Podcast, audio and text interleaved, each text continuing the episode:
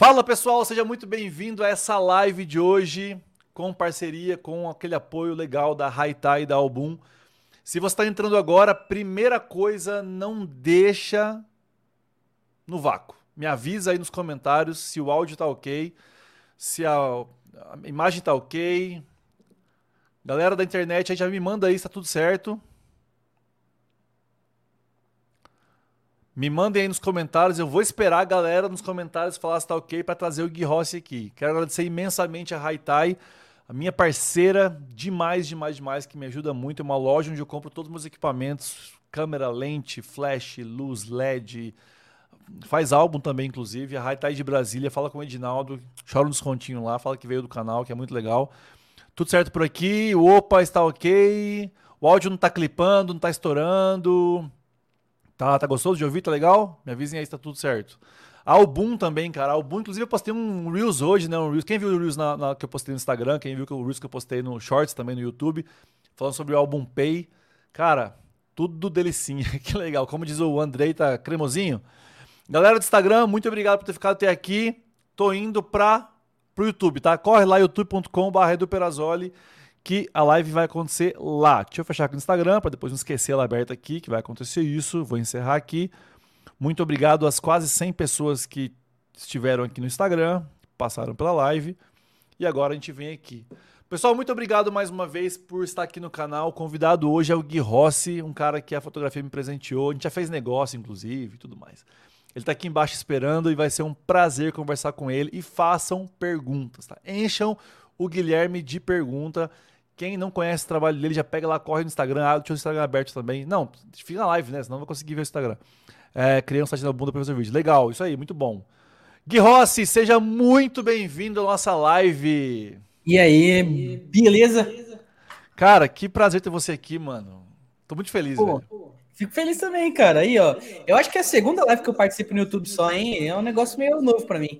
Pô, que honra, mano. Agora eu tô mais honrado ainda. Tô duplamente honrado agora.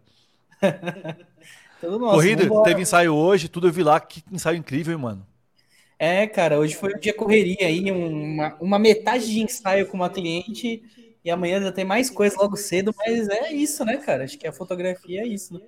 Amanhã de manhã com essa mesma cliente de, agora à tarde? Nada, amanhã eu vou para o interior de São Paulo para uma diária de 12 horas de trabalho. Caramba, qual a cidade do interior amanhã? Americana. Americana. Pô, é famosa por rodeio lá, né? É, não é isso que eu vou fazer. Ai, cara, que legal. É, porque lá em Rondônia, onde eu morava, o rodeio era bem forte uma época, né? Então uhum. a gente ouviu falar que o top 3 era, tipo, sei lá, Barretos, Americana, e onde eu morava lá era considerado top 3, assim, do Brasil, assim. Áudio do Gui tá dando eco. É... Será que é, eco em mim aqui? Pode ser eco por minha causa, tá? É, eu Deixa tô me eu... ouvindo. Tá, eu vou fazer o seguinte. Deixa eu colocar um fone de ouvido aqui para mim, que aí eu elimino meu, meu alto-falante. E aí eu não acho tá que o eco da tua voz tá vindo no meu microfone, eu acho. Pode ser. Será que também não pode estar tá rolando o seu aqui? Você tá se ouvindo também? Cara, não, tá, pra mim tá perfeito. Eu tô ouvindo só você e só minha voz. Tá, então beleza. Boa noite, pessoal. Acredito que está dando eco no mic do Gui Rossi. Áudio do Gui tem delay. Não, pode ser o meu aqui. Eu vou arrumar isso agora. Só um pouquinho. Gui, vai se apresentando aí, fala pra galera quem é você, de onde você veio, conta um pouquinho da sua história, até eu pegar um fone de ouvido aqui. tá, então aqui eu fiquei de apresentador da live agora. É, bom, para quem não conhece, acredito que a galera que está aqui também, que conhece mais o, o, trabalho do Edu, talvez veio do mundo do casamento, talvez veio mais do background dele, né? Eu comecei na fotografia faz uns oito anos. Desde o começo, eu, eu acho que o que me destacou mais foi o retrato. Até se você entrar no Instagram aí depois da live, como ele disse, não é para entrar agora, porque senão você vai deixar de assistir a live, mas se você tiver com o celular aí desocupado do lado, aproveita e entra lá. E eu comecei a fazer vários tipos de retrato, comecei a fazer marcas depois de um tempo, comecei a trabalhar com o mundo de publicidade e hoje em dia eu tô nessa mistureba de fotos que envolvem empresas, né? Publicidade, fotos empresariais e também às vezes faço algumas fotos de retrato, coisas mais para um público pessoal. E já vem aí oito anos focado nisso, né? Trabalhando bastante no Instagram. Também tem o canal no YouTube, mas confesso que eu gostaria de ter a persistência e a paciência que o Edu e vários outros criadores de conteúdo que são muito férias aqui no YouTube têm. Mas eu espero trazer sempre um conteúdo bacana para a galera aqui no YouTube, quando for possível, né? Porque o negócio é hardcore, assim. Eu admiro você também, do que tá numa frequência absurda aí no YouTube. E vou te falar, a galera que assiste os vídeos mal sabe, tipo assim, de 10% qual o trabalho que dá para desenvolver esse material e como é complicado lidar com a, com a plataforma e também com a comunidade, né? Porque a comunidade do YouTube, meu amigo, é a comunidade que mais cobra, assim, no Instagram, é mil maravilhas. A galera aqui no YouTube é, é dois pés, assim, voadora na sua cara o tempo inteiro. ah, a gente, eu não tô te ouvindo, Edu. O cabeção aqui, agora, melhorou? Foi. Seguinte, galera, eu acho que eu resolvi aqui a questão do delay, então avisem esse eu conversando junto com o Gui agora, se o delay parou. Eu acho que era isso. Eu tava com o alto-falante ligado aqui, eu coloquei o fone aqui agora e eu acho que vai melhorar. Não estou me ouvindo mais, então eu acho que arrumou também. Micro do mutado, tá, mas já, já arrumei, eu acho que já abriu. É, cara, legal, é isso mesmo. Eu, eu falo o seguinte: o público do YouTube é igual um público de televisão mesmo. Tipo, ele. Ainda mais quando você coloca frequência, né? Tipo assim, igual eu tô agora, toda segunda e quinta. Uhum. Aí quando eu não posto, tipo, na quinta, o cara já começa no último vídeo. Cadê o vídeo de quinta? Cadê o vídeo de quinta? já. E olha não, que eu tô, e, olha que eu tô começando agora. Tipo. Quando você faz um conteúdo que é um pouco mais aberto para um público maior, às vezes coisas que a gente fala um pouco mais básicos, que vão influenciar não só o fotógrafo, mas uma pessoa que simplesmente está se conectando com a fotografia agora, uma coisa muito passageira, muito hobby, cara as pessoas elas caem em cima, assim, você comete qualquer erro, é, um, é uma. É muito diferente, sabe? É muito diferente. Mas ao mesmo tempo, é uma comunidade que se conecta muito mais, né? Pô, eu vejo o Ronaldo, cara. O Ronaldo é referência nisso aí. Sim, claro. Nunca vi audiência mais conectada do que a do Ronaldo, cara. Bizarro. É. Ele é criou bizarro. uma comunidade mesmo, né? Tipo, é, é. uma comunidade mesmo.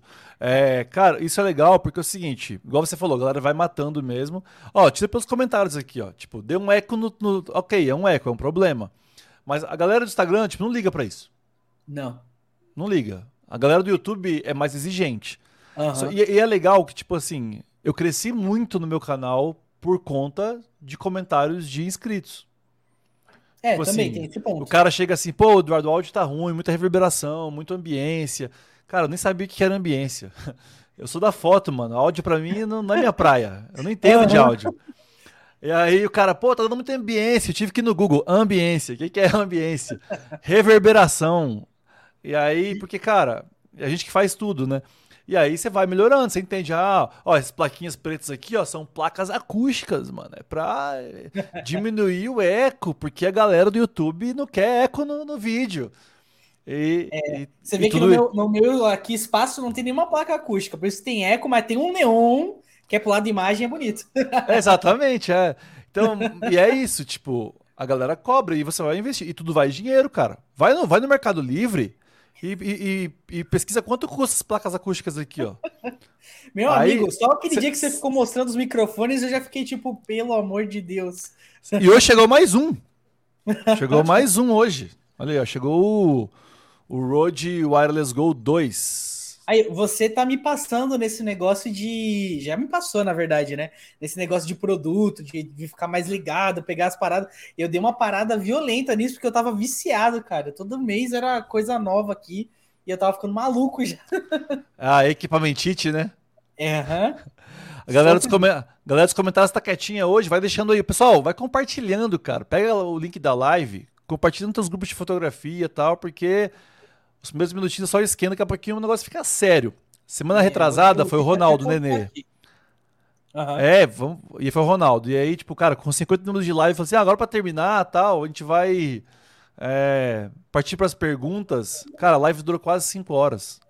Não repitam isso, porque mata a gente, não precisa de tanto. Galera, tem que acordar 5 da manhã amanhã, então vamos. É, calma, tá? não, tá? vamos lá. É. Mas mandem perguntas. Quem mais aí nos comentários sofre de equipamentite? Já avisa aí, porque eu ainda sofro, Nossa. mano. Nossa, eu, eu tenho muito problema. Eu sou muito influenciável. Mano, se tem uma, se tem uma pessoa que cai nesses influenciadores digitais, sou eu, mano. Eu vejo um vídeo de um cara que postou uma facilidade que, que agora, cara, eu já vou pro AliExpress, já pesquiso. E, Mas ah, você tem também faz isso, tá? Eu já sofri disso com você. É, É, eu, eu tô meio com você. Aquele negocinho do Apple Watch lá, eu vi no seu canal, no seu Instagram lá, que comprei na mesma hora. É bizarro, cara. Nossa, mas é legal. Mas assim, é- é- vai, vai curando, né? A gente vai curando disso aos poucos. E, Cara, o bom, e o bom é o seguinte: o- a- aí tá, a vantagem da gente, no seu caso, há muito mais tempo e com muito mais audiência do que eu. É, por exemplo, hoje chegou o AD100, que você até Uhum. perguntou no direct lá e tal. Aí eu tô com o 685, o AD100 e o AD300. Eu quero pegar aqui em Bragança, eu quero pegar alguém que tenha o V860, o V1 e o AD200.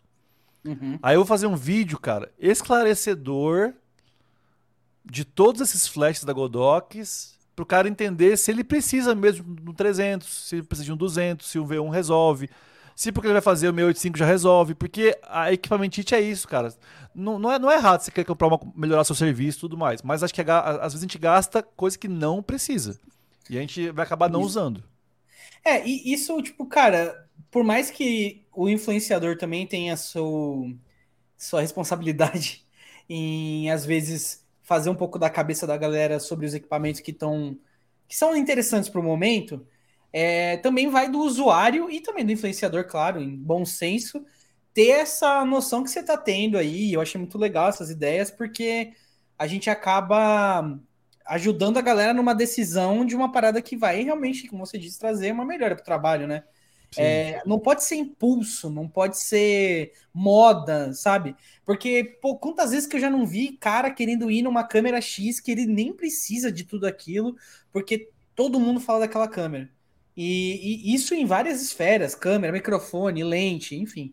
Então, é uma parada que, pelo menos assim, eu acredito que você deve ser que nem eu, talvez. Mas eu sou a pessoa que, cara, quando quer comprar uma parada, é, por mais que eu seja influenciado por aquele uma pessoa que postou, ou algum lugar que eu vi, alguém falando que era bom, eu vou um pouco mais a fundo antes de comprar. Tipo, eu dou uma bela pesquisada para saber se aquilo realmente é interessante. Sim, é.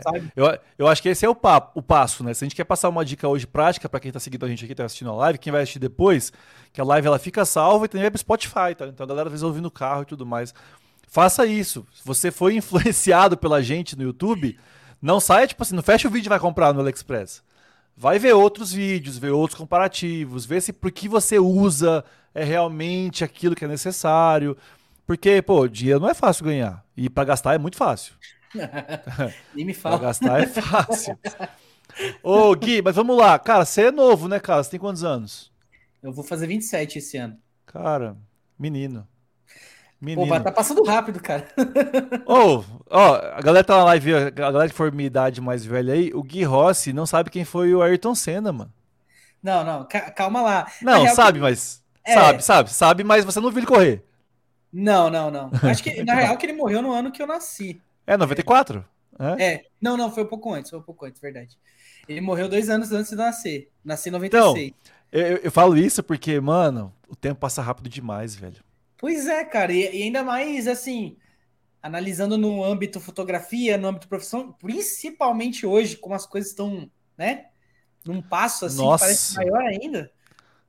Pô, eu tô há oito Ah. anos fotografia e, cara, pra mim parece que foi uma eternidade. É, não, ho- hoje em dia é muito rápido. Hoje em dia é muito rápido. O acesso ao conteúdo, a informação, o acesso à informação, o acesso a, a- a- a- né, até a, a coisa com custo mais barato, né? Porque, pô, antigamente não tinha AliExpress. Né? Ou não era seguro comprar. Ninguém tinha parente vindo dos Estados Unidos direto, algum amigo e tal. Então era muito caro no Brasil.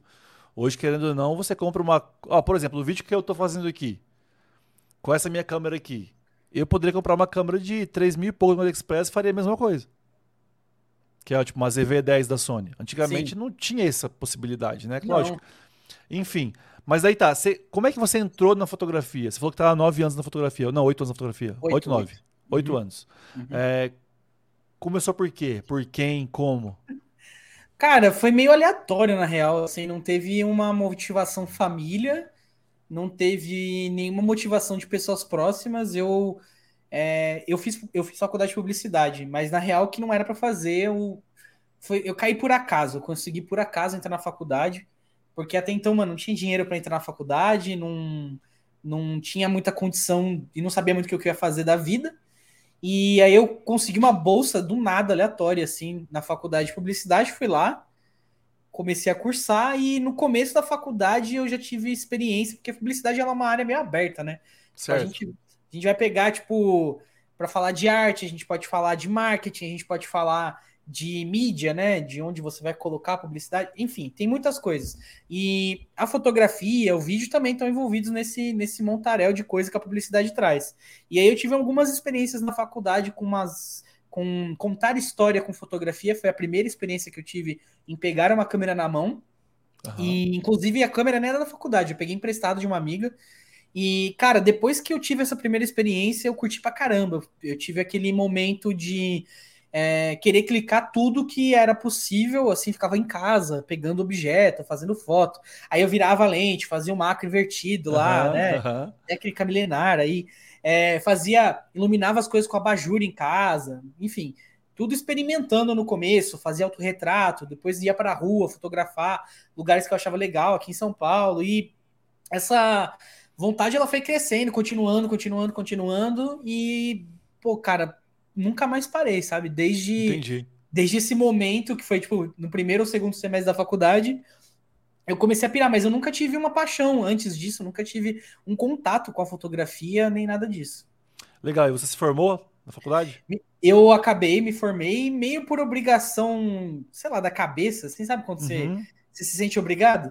Porque, na real, no meio da faculdade eu já estava conseguindo é, coisas legais com a fotografia, e, cara, quando eu tava pro fim da faculdade, eu já tava bem engrenado nisso. Tipo, já, já tinha na minha cabeça que era isso que eu ia fazer e não tinha outro caminho que eu queria, entendeu?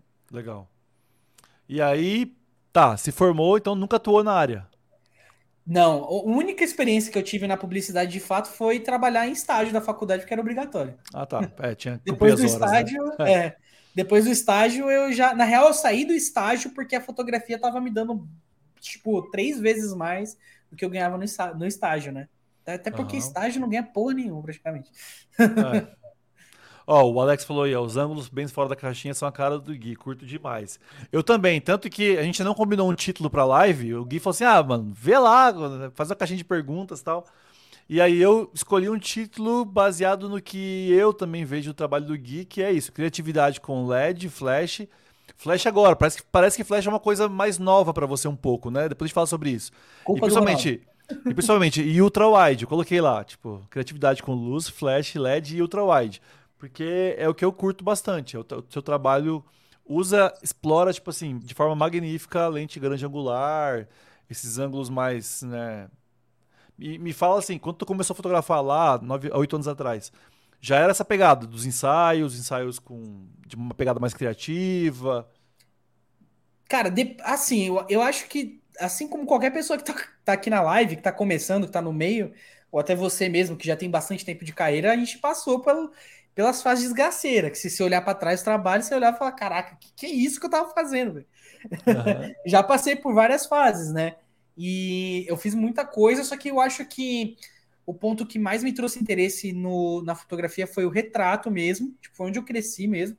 Uhum. É, e talvez porque eu tinha. Eu curtia muito de, de ter esse ponto da criatividade. Eu entendo que o retrato ele te dá. É, ele, ele transforma meio que a sua fotografia num laboratório de experiências ali que você pode dirigir, que você pode montar, que você pode ir num lugar fechado, num lugar aberto, no parque, em qualquer lugar. Você pode brincar com vibes diferentes, com referências e tudo mais. E foi nisso que, tipo, cara, eu encontrei minha linguagem, encontrei o que eu gostava de fazer. É lógico que hoje eu gosto de aplicar essas técnicas do retrato nas outras áreas que a gente trabalha também, né? Mas eu sempre me vi, assim, em contato um pouco mais com pessoas, no sentido de poder dirigir as coisas do que aquele tipo de fotografia. Registrar de... um evento social, por é... exemplo. Tipo, para mim, cara, até uns quatro anos atrás, eu, nossa, eu não suportava pensar em evento. Não sabe, não cabia na minha cabeça. Eu tava, mano, pelo amor de Deus, eu não quero fazer isso, não. Porque Como alguém faz tudo, isso? Né? É, hoje em dia eu até curto, eu, eu acho bacana e também são áreas que trazem um lado financeiro muito bom, né? Então não tem como, é. como negar, né? Fugir, é. Eu, eu, brinco assim, ó. Eu aposentei da fotografia de casamento em 2019, fiz uma live que eu ia parar. É, e eu parei mesmo. Eu tenho um casamento para cumprir agora, que é da pandemia adiado ainda, que é meu último casamento adiado, em março, em Rondônia. E eu fechei um em novembro de um. É nessa pegada igual você falou agora. Tipo assim, de eu não tô louco rasgando dinheiro ainda. É, um noivo de Rondônia, cliente meu de retrato, inclusive. Já conhece meu trabalho, eu fiz o site dele, fiz as fotos dele tudo mais, um dentista. E ele vai casar aqui em São Paulo, interior de São Paulo, Mogi das Cruzes. E aí ele sabia que eu vim para cá, sabia que eu tinha parado, ele mandou mensagem assim, ó, não adianta, eu sei que você anunciou que vai parar, mas o meu vai ser em São Paulo, é perto da sua casa, vai ser em novembro, pode fazer o contrato aqui, eu quero você. Aí, aquela coisa, igual você falou, eu não tô rasgando dinheiro, eu não tô louco ainda. É. É, evento, igual você falou, é um montante às vezes muito bom, de grana de uma vez só. Tipo, ajuda Sim. no caixa. Então, assim. Com certeza. Mas, por outro lado, primeira treta da live, dá para ser mais criativo ou explorar mais a criatividade então nos retratos do que nos eventos. Ah, com certeza, cara. Nossa, com certeza absoluta, é. até porque você adiciona um campo de opções, assim, de coisas que você pode, que você tem o direito de ir lá e simplesmente fazer o que você quiser, cara. Tipo, é Sim. muito, é muito mais aberto, né? É, eu acho que não só no retrato, mas tipo assim, a gente falar de editorial de moda, a gente falar de publicidade, tem uma abertura bem maior ainda, lógico, dentro dos seus moldes. Mas é, o fato de você conseguir parar as coisas, colocar as coisas no lugar que você quer, é, tipo, bizarro, assim, cara. É. E Tanto serve. até mudou muito por isso. E eu, eu, eu, acho que isso retroalimenta. Vamos construir uma, um storytelling aqui então. Beleza, então os retratos a gente concordou que dá para ser muito mais criativo que no evento. E eu concordo com você. Completamente, porque você tem um controle. O retrato, você pode, igual você, né, você pode fazer, pode pegar a sua é, namorada, esposa, noiva, marida. Esposa. É, pode chamar de esposa que já tá praticamente aí. Entendi. Não, é a esposa. A, a, é Anne, o nome dela? Anne? É, é, Gabriela, na verdade. Gabriela. É que o ah. Aniele é o segundo nome. Ah, tá. Então, a, a, sua esposa, por exemplo, lá, ela é maquiadora, né? Uhum. Então você pode pegar um dia da semana, né? Um dia que não seja um trabalho pago. Você pode Isso. pegar uma, uma amiga sua, pega ela, Gabriela, pega você monta o ensaio que você quiser, do jeito que você quiser, explora o que você quiser. Já vai uhum. servir de portfólio para o teu trabalho, porque você vende aquele tipo de retrato. E ao mesmo tempo vai servir de oficina, que você pode sim incluir o que você aprendeu nesse ensaio nos casamentos, nos 15 anos, nos. Né? Fato, é, é, exatamente, cara. E inclusive eu incentivo muito as pessoas que gostam dessa área de retrato, que querem aprender um pouco mais, que isso, cara, é, é essencial para quem trabalha com isso é ter esse, esse cuidado de, às vezes, se preocupar em fazer algo que expresse o que está dentro dele, saca? Tipo, Sim. porque às vezes a galera fica só esperando um trabalho legal acontecer. É, tipo, não vai acontecer. Cara, os trabalhos que mais interessantes que surgiram para mim até hoje vieram graças a produções que eu fiz. Independentes que você fazer. fez. É, exatamente. Ah. E são, são deles que vêm os clientes que, tipo, tem mais abertura, que são aqueles clientes que tipo se interessam mais pela identidade que a gente tem, é, ou que esperam um resultado que tá próximo do que você já está fazendo, que não é, é, uma coisa. É, tem muito fotógrafo que reclama, né? O cliente vem e quer uma coisa que não tem nada a ver com ele. Sim. Mas às vezes esse fotógrafo também não mostra muito o que tem a ver com ele. Tipo, ele nunca colocou aquilo para fora. Então, isso ajuda muito a que o mercado comece a sacar o que, que você é dentro dele, né? Legal. E, cara, eu, eu assisti um filme essa semana na Netflix, chama True Spirit, ou Destemida. Você assistiu esse filme? Não assisti, cara. Eu tô uma porcaria com esses negócios. É, é de uma menina lá que 16 anos, é baseada em fatos reais, é uma, uma australiana, se eu não me engano. Ela com 16 anos, sozinha, ela velejou em volta do mundo. Ela... Ah, minha esposa viu, eu, eu vi o final. Droga. Cara, assim, tá, ok. Eu não vou falar, não, não tô falando agora da plástica do filme, da estética, nem se ele é bom ou ruim, não é isso. O que eu, o que eu, o que eu peguei desse filme foi o seguinte. E que talvez tenha a ver com o que a gente está falando aqui agora e com os fotógrafos que, que, estão assistindo agora e que vão assistir depois dessa live. É, se você não fizer algo para chamar de fato a atenção do mercado, o mercado não vai olhar para você. Fácil. Essa menina com 16 anos, ela fez um negócio que ela chamou a atenção do mundo. Uhum. Mas talvez você, se você pegar uma amiga sua, um amigo seu, é, uma produção e falar assim, não, eu vou fazer um ensaio, igual você falou agora há pouco, do que está dentro de mim. Uhum. Eu vou fazer o ensaio do meu jeito, do jeito que eu quero, com a luz que eu quero, com os ângulos que eu quero, e eu vou postar na rede social. Talvez esse ensaio vai chamar tanto a atenção do seu mercado, da cidade onde você mora e tudo mais de você, que daí o ensaio fala: opa, olha esse fotógrafo aí, não, eu não tinha olhado para ele até então. Agora ele me chamou a atenção. Agora, a partir de agora, eu vou começar a seguir esse cara e vou ficar de olho no que ele posta, porque eu gostei. Então, assim, a, a, a, ideia que eu tirei desse filme foi isso: tipo assim, você tem que fazer algo grande, você tem que fazer algo que chame a atenção para o mercado te notar. É, exatamente, cara. Porque se você parar pra pensar, o que muito acontece no mercado é esperar, esperar, esperar, esperar. Enquanto tá esperando, cara, o mercado tá se movimentando e você tá ali esperando, esperando, esperando. Tem que tomar ação em algum momento, assim. É, às vezes, cara, nem precisa de muita complexidade, sabe? E eu acho que, na verdade, é interessante que às vezes não tenha muita complexidade no ensaio. Tipo, às vezes eu, eu percebo, já, já fiz ensaio de portfólio que é, a gente queria que fosse, tipo, tudo muito perfeito, muito complexo, luz pra caramba, um lugar perfeito. E aí esse ensaio talvez não rendia tudo que ele deveria render. E aí simplesmente pegar uma pessoa sem luz nenhuma, só ir pra rua, num horário bacana de iluminação ali, né, um fim de tarde, sei lá, e explorar, sabe? Ir lá e fotografar de verdade, por uma hora que seja. Uhum. Às vezes aquilo já te traz um resultado muito bacana. E você vai postando isso, você vai mostrando isso para o mundo, você vai tendo essa evolução, né? Porque assim, as pessoas acompanham é, a evolução também. Tem gente que me acompanha faz tempo no Instagram também. E, cara, a minha linguagem mudou muito durante esse tempo. E, assim, não é porque ah, agora o Gui tem a luz super bacana da Aputure, não sei o que, tem o, a câmera, não sei o que, a lente, não sei o que. Cara, as pessoas acompanhavam. A desde Fuji, que... pede é, então. formato. Então, a galera acompanhava desde que usava lá, mano. A, a minha primeira câmera, a primeira que eu fotografei foi uma Canon T3. A uhum. minha primeira minha mesmo foi uma Nikon D5300, mano. Eu odiava Nossa. aquela câmera. Eu tive a Nikon D40, mano. Cara, é, não. Acho que foi também... a primeira, primeira DSLR Assim, não, eu não cheguei a fotografar profissionalmente com ela. Eu tive ela quando comecei a gostar de fotografia e tal. É, foi Nikon D40, mano. Então, 4, acho que era, eu acho que era 4.1 megapixel. Nossa, isso que eu reclamava na época da faculdade, a faculdade em si tinha D90. E a galera Pô, D90? Eu comecei a fotografar com a D80, profissionalmente. Casamento. Então, cara.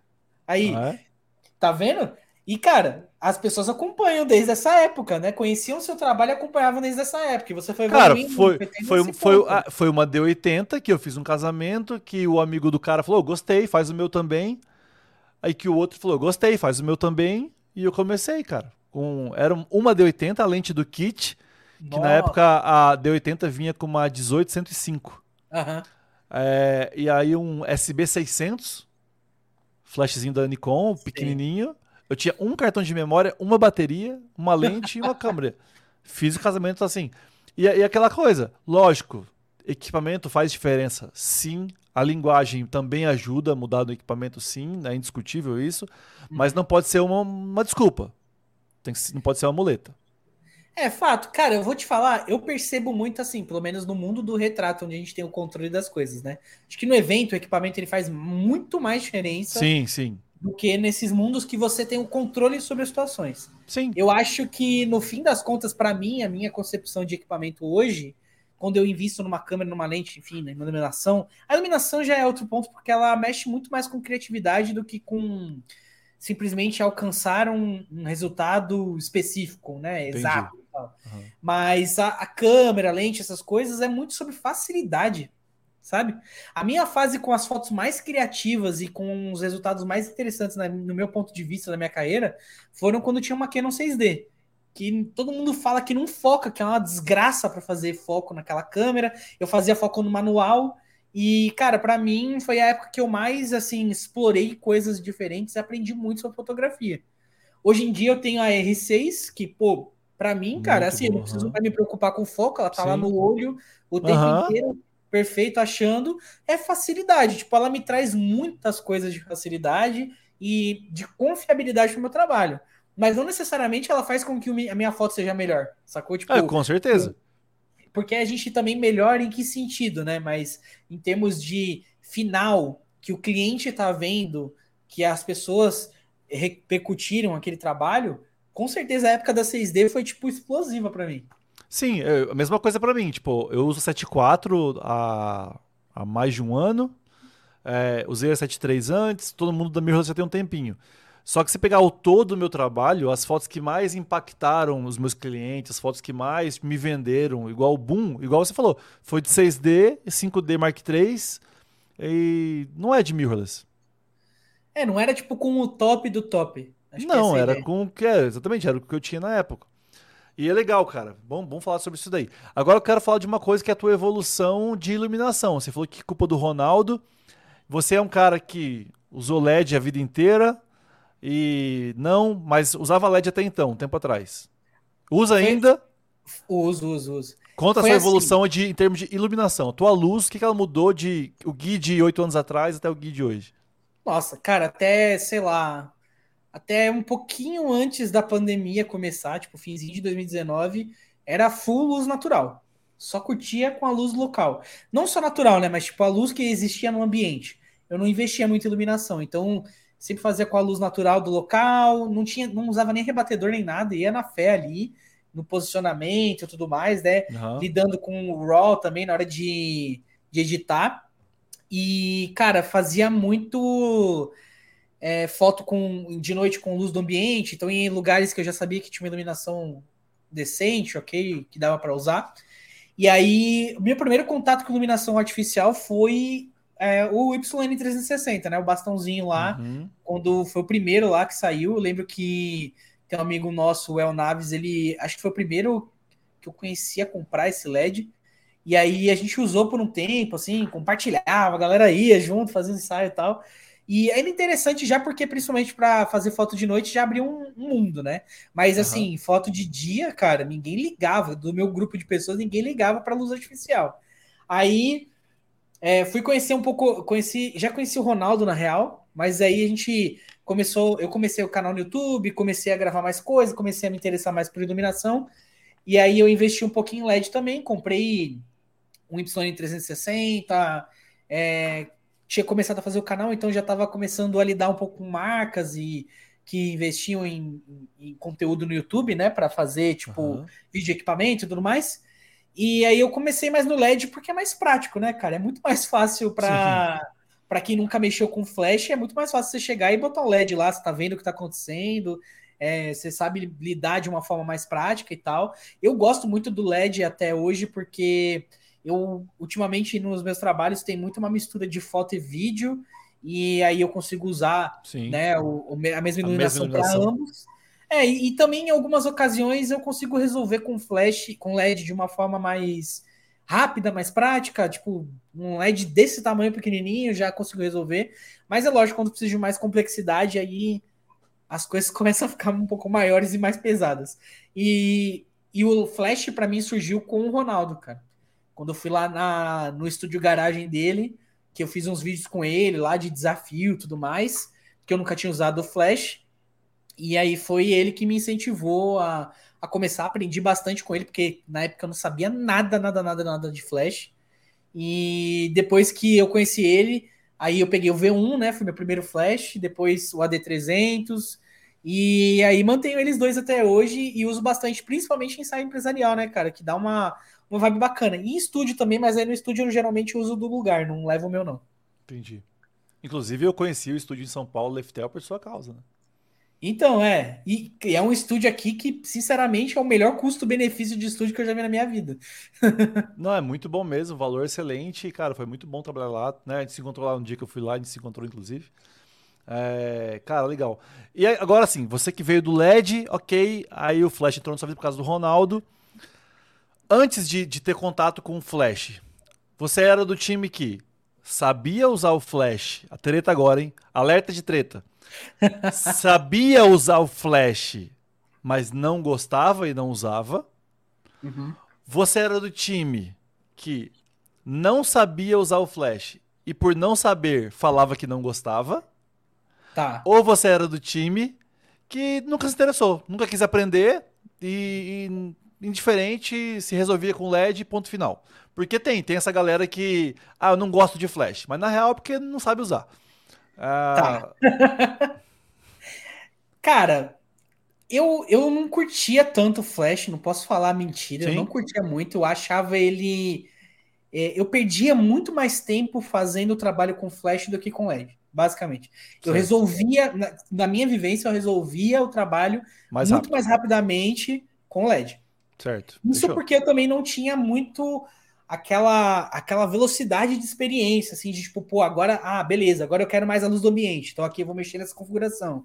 Agora eu quero é, que o flash ilumine um pouco mais do lugar, tá? Agora eu vou tirar então esse, esse grid aqui para a gente conseguir espalhar melhor essa luz. Eu não tinha essa noção e, e, e, tipo, na frente de um cliente, de uma situação dessa, você ficar ali testa, testa, testa, testa, tal, Não mexendo rola, é. muito, não rola. Então era uma parada que envolvia um pouco de insegurança, envolvia um pouco de preguiça também, né? Eu sei que o Flash, ele, para algumas coisas que eu faço hoje em dia, tipo, ele é muito melhor do que um LED. Mas ao mesmo tempo, quando, por exemplo, eu vou criar essas fotos que eu, às vezes eu chamo os amigos, tal, pessoas mais próximas que têm uma linguagem como a que eu gosto também, para fazer ensaio junto de portfólio, né? Aham. A gente gosta de criar com LED porque a gente consegue brincar com a luz de uma forma mais fácil e coletiva, né? Porque o flash é meio individual, né? Você não pode Sim, ficar aqui, ah, toma o meu rádio aqui, usa agora. Vai, É, é. É. é Ou, tipo, ou, mais- ou cada um com um rádio, todo mundo disparando, vai falhar o de alguém também. Senhora. né? É. É, então o LED ele tem essa, ele tem essa parada assim e eu acho mais posso estar, pô, posso ser muito jogado agora, mas eu acho que o LED ele consegue, a gente consegue montar a cena de uma forma um pouco mais cinematográfica. Eu acredito. Tipo, você consegue É, é, de uma sentido. forma mais fácil trabalhar com iluminar o local, é, quando tem ambiente, né? Não, não quando estúdio, mas quando tem ambiente, a Aham. gente ilumina bem o local, a gente coloca uma lampadinha ali no fundo com a, o matiz que a gente quer, a gente, sabe, o LED ele, ele pode fazer parte do ambiente, eu acho isso muito legal. Cara, legal, você falou algumas coisas interessantes e o que eu quero deixar de, de, de dica é o seguinte. Cara, você. Eu, por exemplo, se você pegar meu Instagram lá e puxar as fotos de casamento, eu tenho revezado muito LED e flash. Tem casamento que eu tô pro LED e eu só uso LED, do começo ao fim. Nos retratos dos noivos eu uso LED, tudo uso LED. É, eu fiz alguns casamentos foto e vídeo, e aí vai do que você falou, de quando você tá fazendo um trabalho que é foto e vídeo junto. Porque quando você tá com uma equipe só de foto no casamento, aí você não se preocupa muito com o vídeo. Você faz o seu e a galera do vídeo que se vire. Só que eu fiz alguns casamentos que eu fiz foto e vídeo. E aí Hum, nesses casamentos eu levei LED. Por quê? Pra daí todo mundo usar a mesma luz. E cara, foi libertador, porque daí todo mundo usa a mesma luz, certinho, maravilhoso, fica tudo igual. O cara do vídeo tá dirigindo, você rouba uns cliques, tá tudo certo. Você tá, tá dirigindo fotógrafo, o cara do vídeo rouba uma cena, rouba no bom sentido, né? De pegar uma cena ali e tudo mais. Sim. Então acaba ajudando muito. Mas o que eu quero deixar de conselho é domine flash É. e LED, mesmo que você nunca queira usar o flash. Principalmente se você faz evento. Evento vai ter hora que o flash vai te salvar. E vai ter Ah. hora que o LED vai te salvar. Então, É. Mas e se você parar para pensar também, acho que a parte de dominar o Flash é muito bacana, porque com Flash você já aprende sobre tipo modificador, você já aprende sobre como você vai posicionar aquela iluminação, e isso você já vai levar para o LED e vai usar de uma forma super prática. Porque o Flash ele é muito bacana como um desafio para quem está começando com iluminação artificial, pelo lado de você também ter que aprender a configurar ele, também ter, aquela vivência de rebater ele nos lugares e tudo mais. E aí você leva todo esse conhecimento para o LED que você já vai saber usar. Se a pessoa sabe usar flash e sabe posicionar a iluminação bem com flash, ela vai se dar muito bem no LED, cara. Vai ser muito prático para ela. legal. Ó, o Rafa Petroco, Rafael Petroco, bem-vindo, Rafael Petroco! Qualquer coisa no final da live, fica por aí, Rafael, que eu te chamo pra entrar aqui na live. Você nunca me convidou sozinho pro papo de fotógrafo, não, mas aqui eu te convido.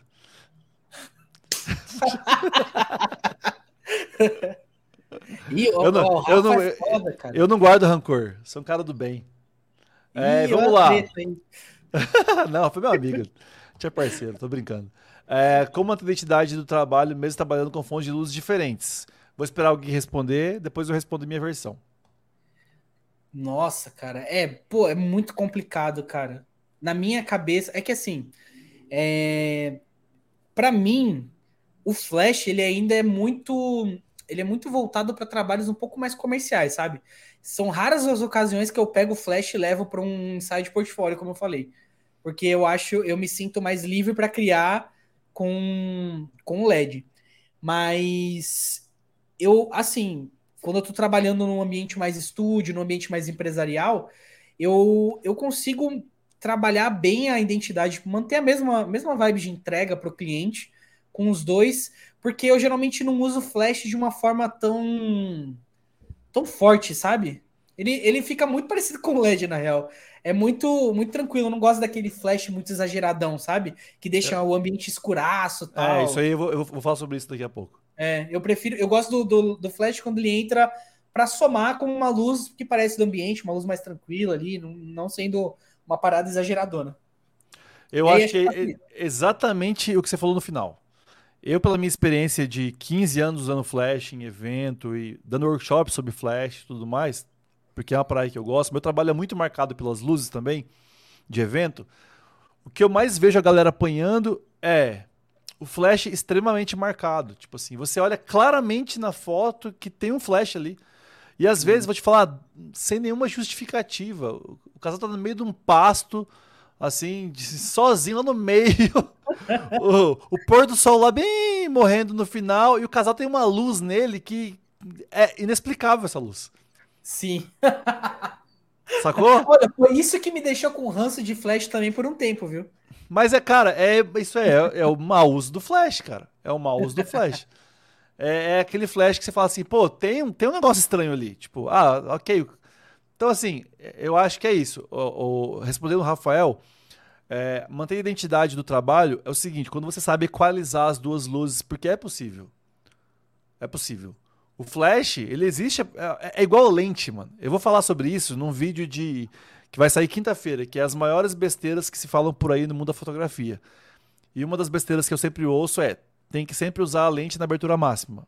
Porque não faz sentido você não usar, já que você pagou caro na lente. Eu paguei, pô, paguei 15 pau numa cinquentinha 1.2, eu vou usar ela em 5.6? Não faz sentido. E lógico que faz. Lógico que faz. Então é a mesma coisa do flash. Não é porque o teu flash é um AD300 Pro, um AD600, que você tem que usar ele só em 1 barra 1. Tipo, Nossa, ele tem o ele tem um barra 256, que é só o cheirinho ali, que aí você põe num difusor de 1,20m é, Aí cara, vai ser só uma janelinha. Exato. É, eu acho que é ser. isso.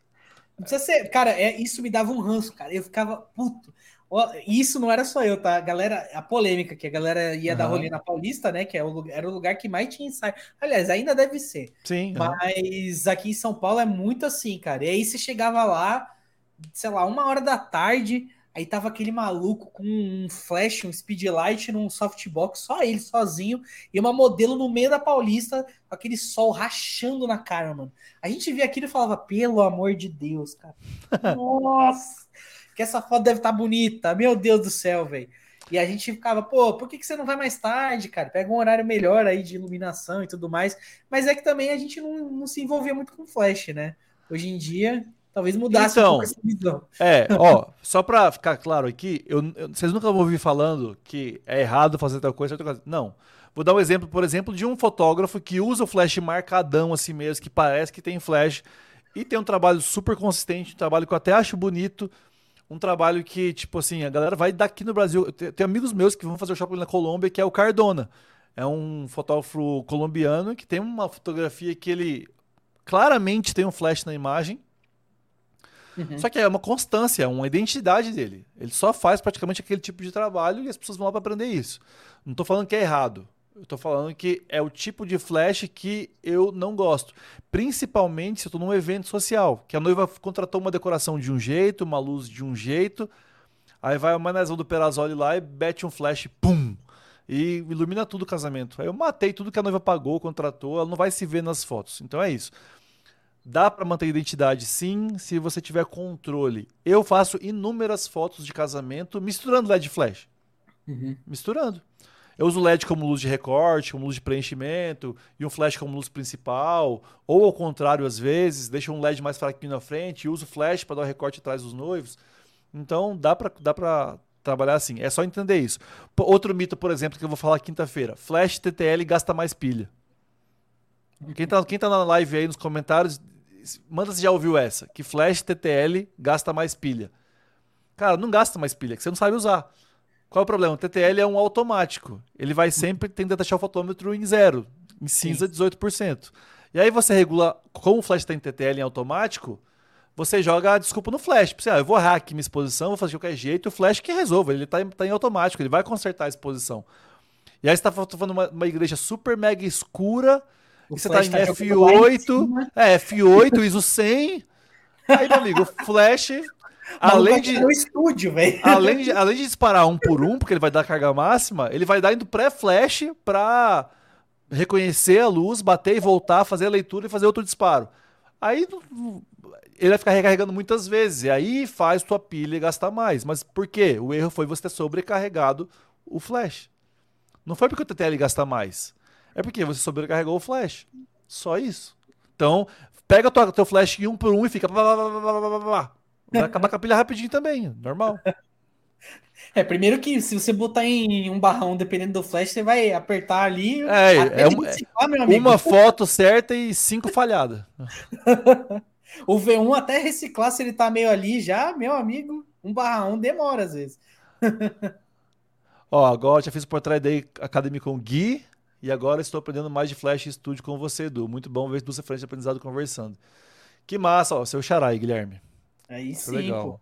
Pô, é legal falar isso de duas referências, porque, mano, eu sou um bebê ainda, mano, no YouTube, velho. Eu sou bem. Não, você é no YouTube, mas você tem que entender que o tempo, as coisas, as experiências de carreira que você tem. Ah, não, sim, eu até, eu até brinco. Né? No seu caso também, que tem nove anos de carreira e tudo mais, já é uma, uma carreira.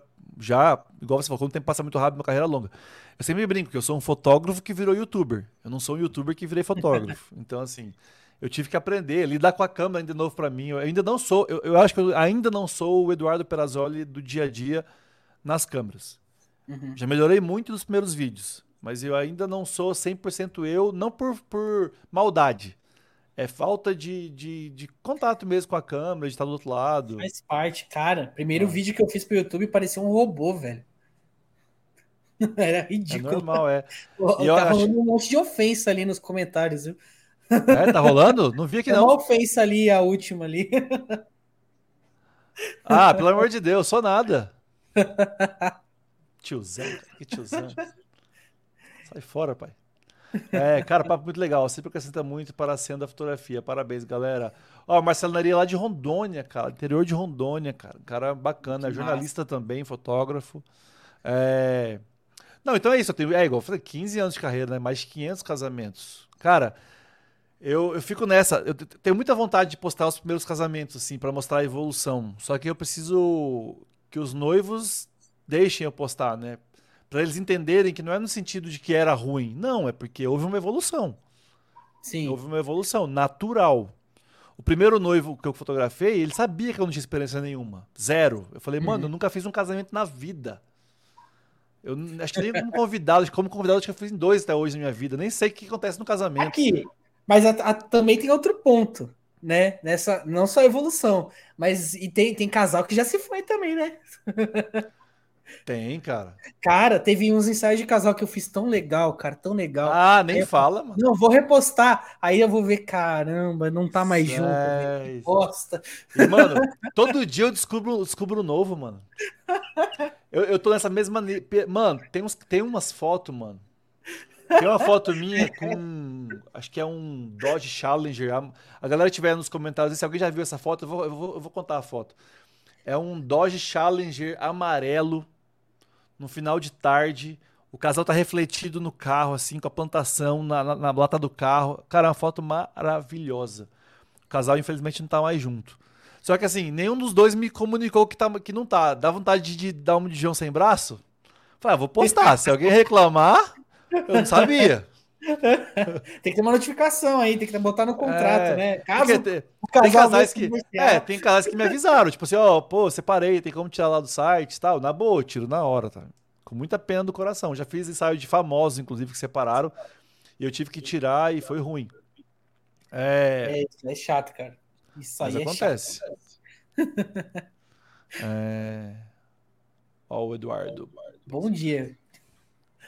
Bom dia, bom dia. Tá, tá assistindo já, tá no Japão. bom dia, beleza. Salve de Brasília. Cara, eu, eu, eu tô ouvindo minha voz agora. O que aconteceu? Alguém tá ouvindo o eco aí?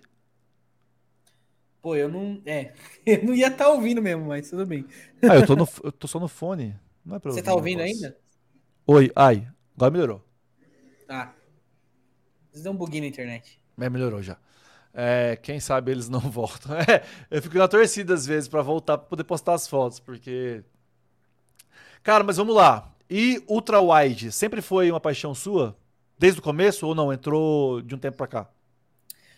Cara, é, Ultra Wide, assim, minhas primeiras experiências com ela é porque assim, eu conheci muito da fotografia e explorei muito São Paulo com amigos que curtia uma fotografia mais street, sabe? Fazia foto uhum. de rua, de arquitetura, dos, dos locais em si. E nessa época, pô, 90% das pessoas tinham uma cinquentinha, né? Porque é a lente mais clássica que todo mundo quer depois de uma 1855. E aí apareceu uma galera com umas lentes grande-angulares, né? Que uhum. para esse meio era muito interessante. Mas ninguém usava nessa época essas lentes das pessoas que eu conhecia, tá? Eu sei que existem grandes fotógrafos de referência que, pô, há muitos anos já trabalham é, uhum. estúdio com grande angular e tal, fotografando pessoas, enfim. E aí eu tive minhas primeiras experiências com a grande angular, fotografando cidade. Pegava emprestado mesmo. Tinha amigo que tinha aquela 1018 da Canon, que é uma cropada, né? Tem, tinha aquela é 1116 da Tokina, que inclusive foi a primeira que eu comprei. É muito legal essa lente, por sinal, e tava num preço muito bom na época. E aí eu tive essas experiências. E o que me fez ficar com vontade de comprar uma grande angular foi quando eu viajei para Nova York, cara. Que quando eu acabei a faculdade, ali perto de 2018, eu, ao invés de de pegar o meu dinheiro e fazer uma. e ir para formatura, eu peguei o dinheiro de uma formatura que era muito caro na minha faculdade e falei: vou pegar uma grana que eu já tenho guardada e vou viajar para algum lugar. Certo. E aí deu de conectar com uma galera que eu já andava na época, né? Uns amigos, Luiz Dalvan, Luiz Class, o Well. A gente foi para Nova York todos juntos, né? Foi a primeira viagem internacional, nunca tinha viajado para fora. E, cara, Aí eu pedi emprestado uma grande angular que um amigo tinha, porque eu sabia que urbano, arquitetura com grande angular funcionava bem, né? E, cara, uhum. eu apaixonei. Lá, fotografando lá o, a cidade com a grande angular, foi assim. Foi me redescobrir, sabe? Quando eu voltei para cá, eu fui atrás de comprar uma grande angular. Eu comprei uma 1116 da Tokina, paguei mil reais na época, usadinha. Uhum. Que inclusive essa foto aí, acho que foi com ela, essa desse rapaz uhum. aí com o pezão. E, cara, aí eu comecei a, a testar ela em retratos. Só que eu testava, assim, eu fazia um ensaio, levava ela junto, fazia, tipo, a maioria das fotos eu fazia de 35, que é a lente que eu mais usava. Uhum. E aí eu pegava e fazia uma foto ou outra ali com a grande angular e falava, vamos ver o que as pessoas vão achar, né? Porque na época que eu comecei a fazer foto com grande angular, eu já tinha uma audiência grande até. E aí eu postava. Falava, ah, vamos ver o que a galera acha. Postava nos stories, colocava no meio de uma sequência. E eu percebi que a galera começou a comentar muito sobre a sorte grande angular. Porque até então eu achava que as pessoas não iam gostar. Eu achava que as pessoas iam estranhar. Porque certo. no começo, quando eu comecei a postar esse tipo de foto, tipo, muita gente gostava, mas muita gente estranhava também, né? Porque você distorce uhum. a pessoa, você exagera as coisas.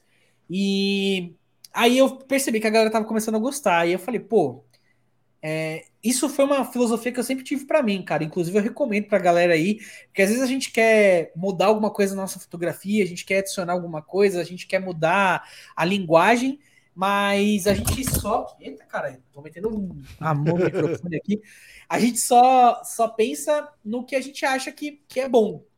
E eu sempre tive uma mistura de o que eu acho que é legal, o que, que eu tenho como intuição de que vai dar certo, e também de ouvir muito da galera que me segue. Eu sempre perguntei, eu sempre, tipo, pedi muita opinião da galera. Eu gosto muito de ouvir a opinião da galera sobre as cores, sobre composição, enfim, sobre qualquer tipo de coisa, de assunto, assim, que envolve minha fotografia, eu sempre perguntei. E aí a galera perguntava muito e falava muito sobre a grande angular. Falava, pô, achei legal isso aí, cara, muito interessante. Perguntava se é, é, as pessoas queriam ver mais sobre aquilo. E aí as pessoas animaram, e eu tinha começado o canal no YouTube também, comecei a postar mais no YouTube. fiz um vídeo sobre grande angular e, cara, as pessoas piraram. Aí eu falei, pô, vou investir nisso. Vou fazer mais ensaios assim, porque eu gosto, eu gosto muito de fazer essa vibe, tava gostando muito. E aquilo a galera tava começando a me reconhecer por, por conta daquela linguagem diferente que tava surgindo. E, cara, puta, aquilo me abriu muitas portas, cara. Aquelas fotos, eu cheguei a fazer trabalho para Nike por conta daquelas fotos. Legal. É, eu cheguei a fazer alguns trabalhos de editorial de marca por conta daquelas fotos. Então, foi muito bacana de, de introduzir o grande angular na minha fotografia. Eu ainda quero expandir isso um pouco mais, né? Quero trabalhar um pouco mais com essa linguagem. Mas, para mim, cara, foi uma fase muito importante, assim. A minha primeira fase muito importante foi as da, das fotos mais urbanas, os tons mais uhum. frios, né? Porque a galera sempre investia muito naquele tom mais quente, quente. temperatura uhum. mais alta, e eu sempre jogava para baixo. Eu queria frio, eu queria esse, essa vibe de cor que tem aqui no meu cenário. E, e aí, depois dessa fase, veio a da grande angular, que, tipo, foram duas fases que marcaram muito a minha identidade na fotografia. Foram muito importantes para mim. Que legal. E você falou uma coisa no meio da sua fala, que eu já estava pensando em falar, e vendo o teu Instagram, eu mostrei pra galera um pedacinho aí. É interessante para quem tá, tá acompanhando a live. Uma, da, uma dica que eu dou, eu sempre dou pra, pra galera que faz curso comigo, mentoria, é o seguinte. Uma foto sozinha, ela chama atenção. Várias fotos juntas de um ensaio chamam muito mais atenção. Vou dar um exemplo.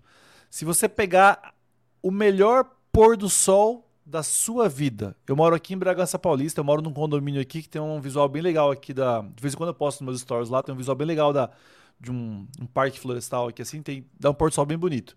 Se eu postar um dia uma foto linda de um pôr do sol, vai ser legal, ok. Vai ter um monte de like. Agora, se eu postar os 365 pores, é por, pores, pores, pores do sol de 2023 da janela da minha casa. Se todo dia eu fizer um clique do pôr do sol e fizer um ensaio com 365 pôr do sol, um de cada dia, vai chamar muito mais atenção. Eu exagerei agora para você entender. Se você pegar uma foto grande angular, vai ficar legal. Você pega cinco de um ensaio e faz uma, um ensaio de fato, porque isso que é um ensaio, isso que é um projeto, vai chamar Sim. muito mais atenção. Então eu tenho feito muito isso. Tipo assim, às vezes faço uma foto legal. Não, eu pego um produto, hoje chegou o AD100. Aí eu peguei o AD100 e fiz várias fotos. Fiz uma sozinho, uma na minha mão, um com, junto com o D300 e tal.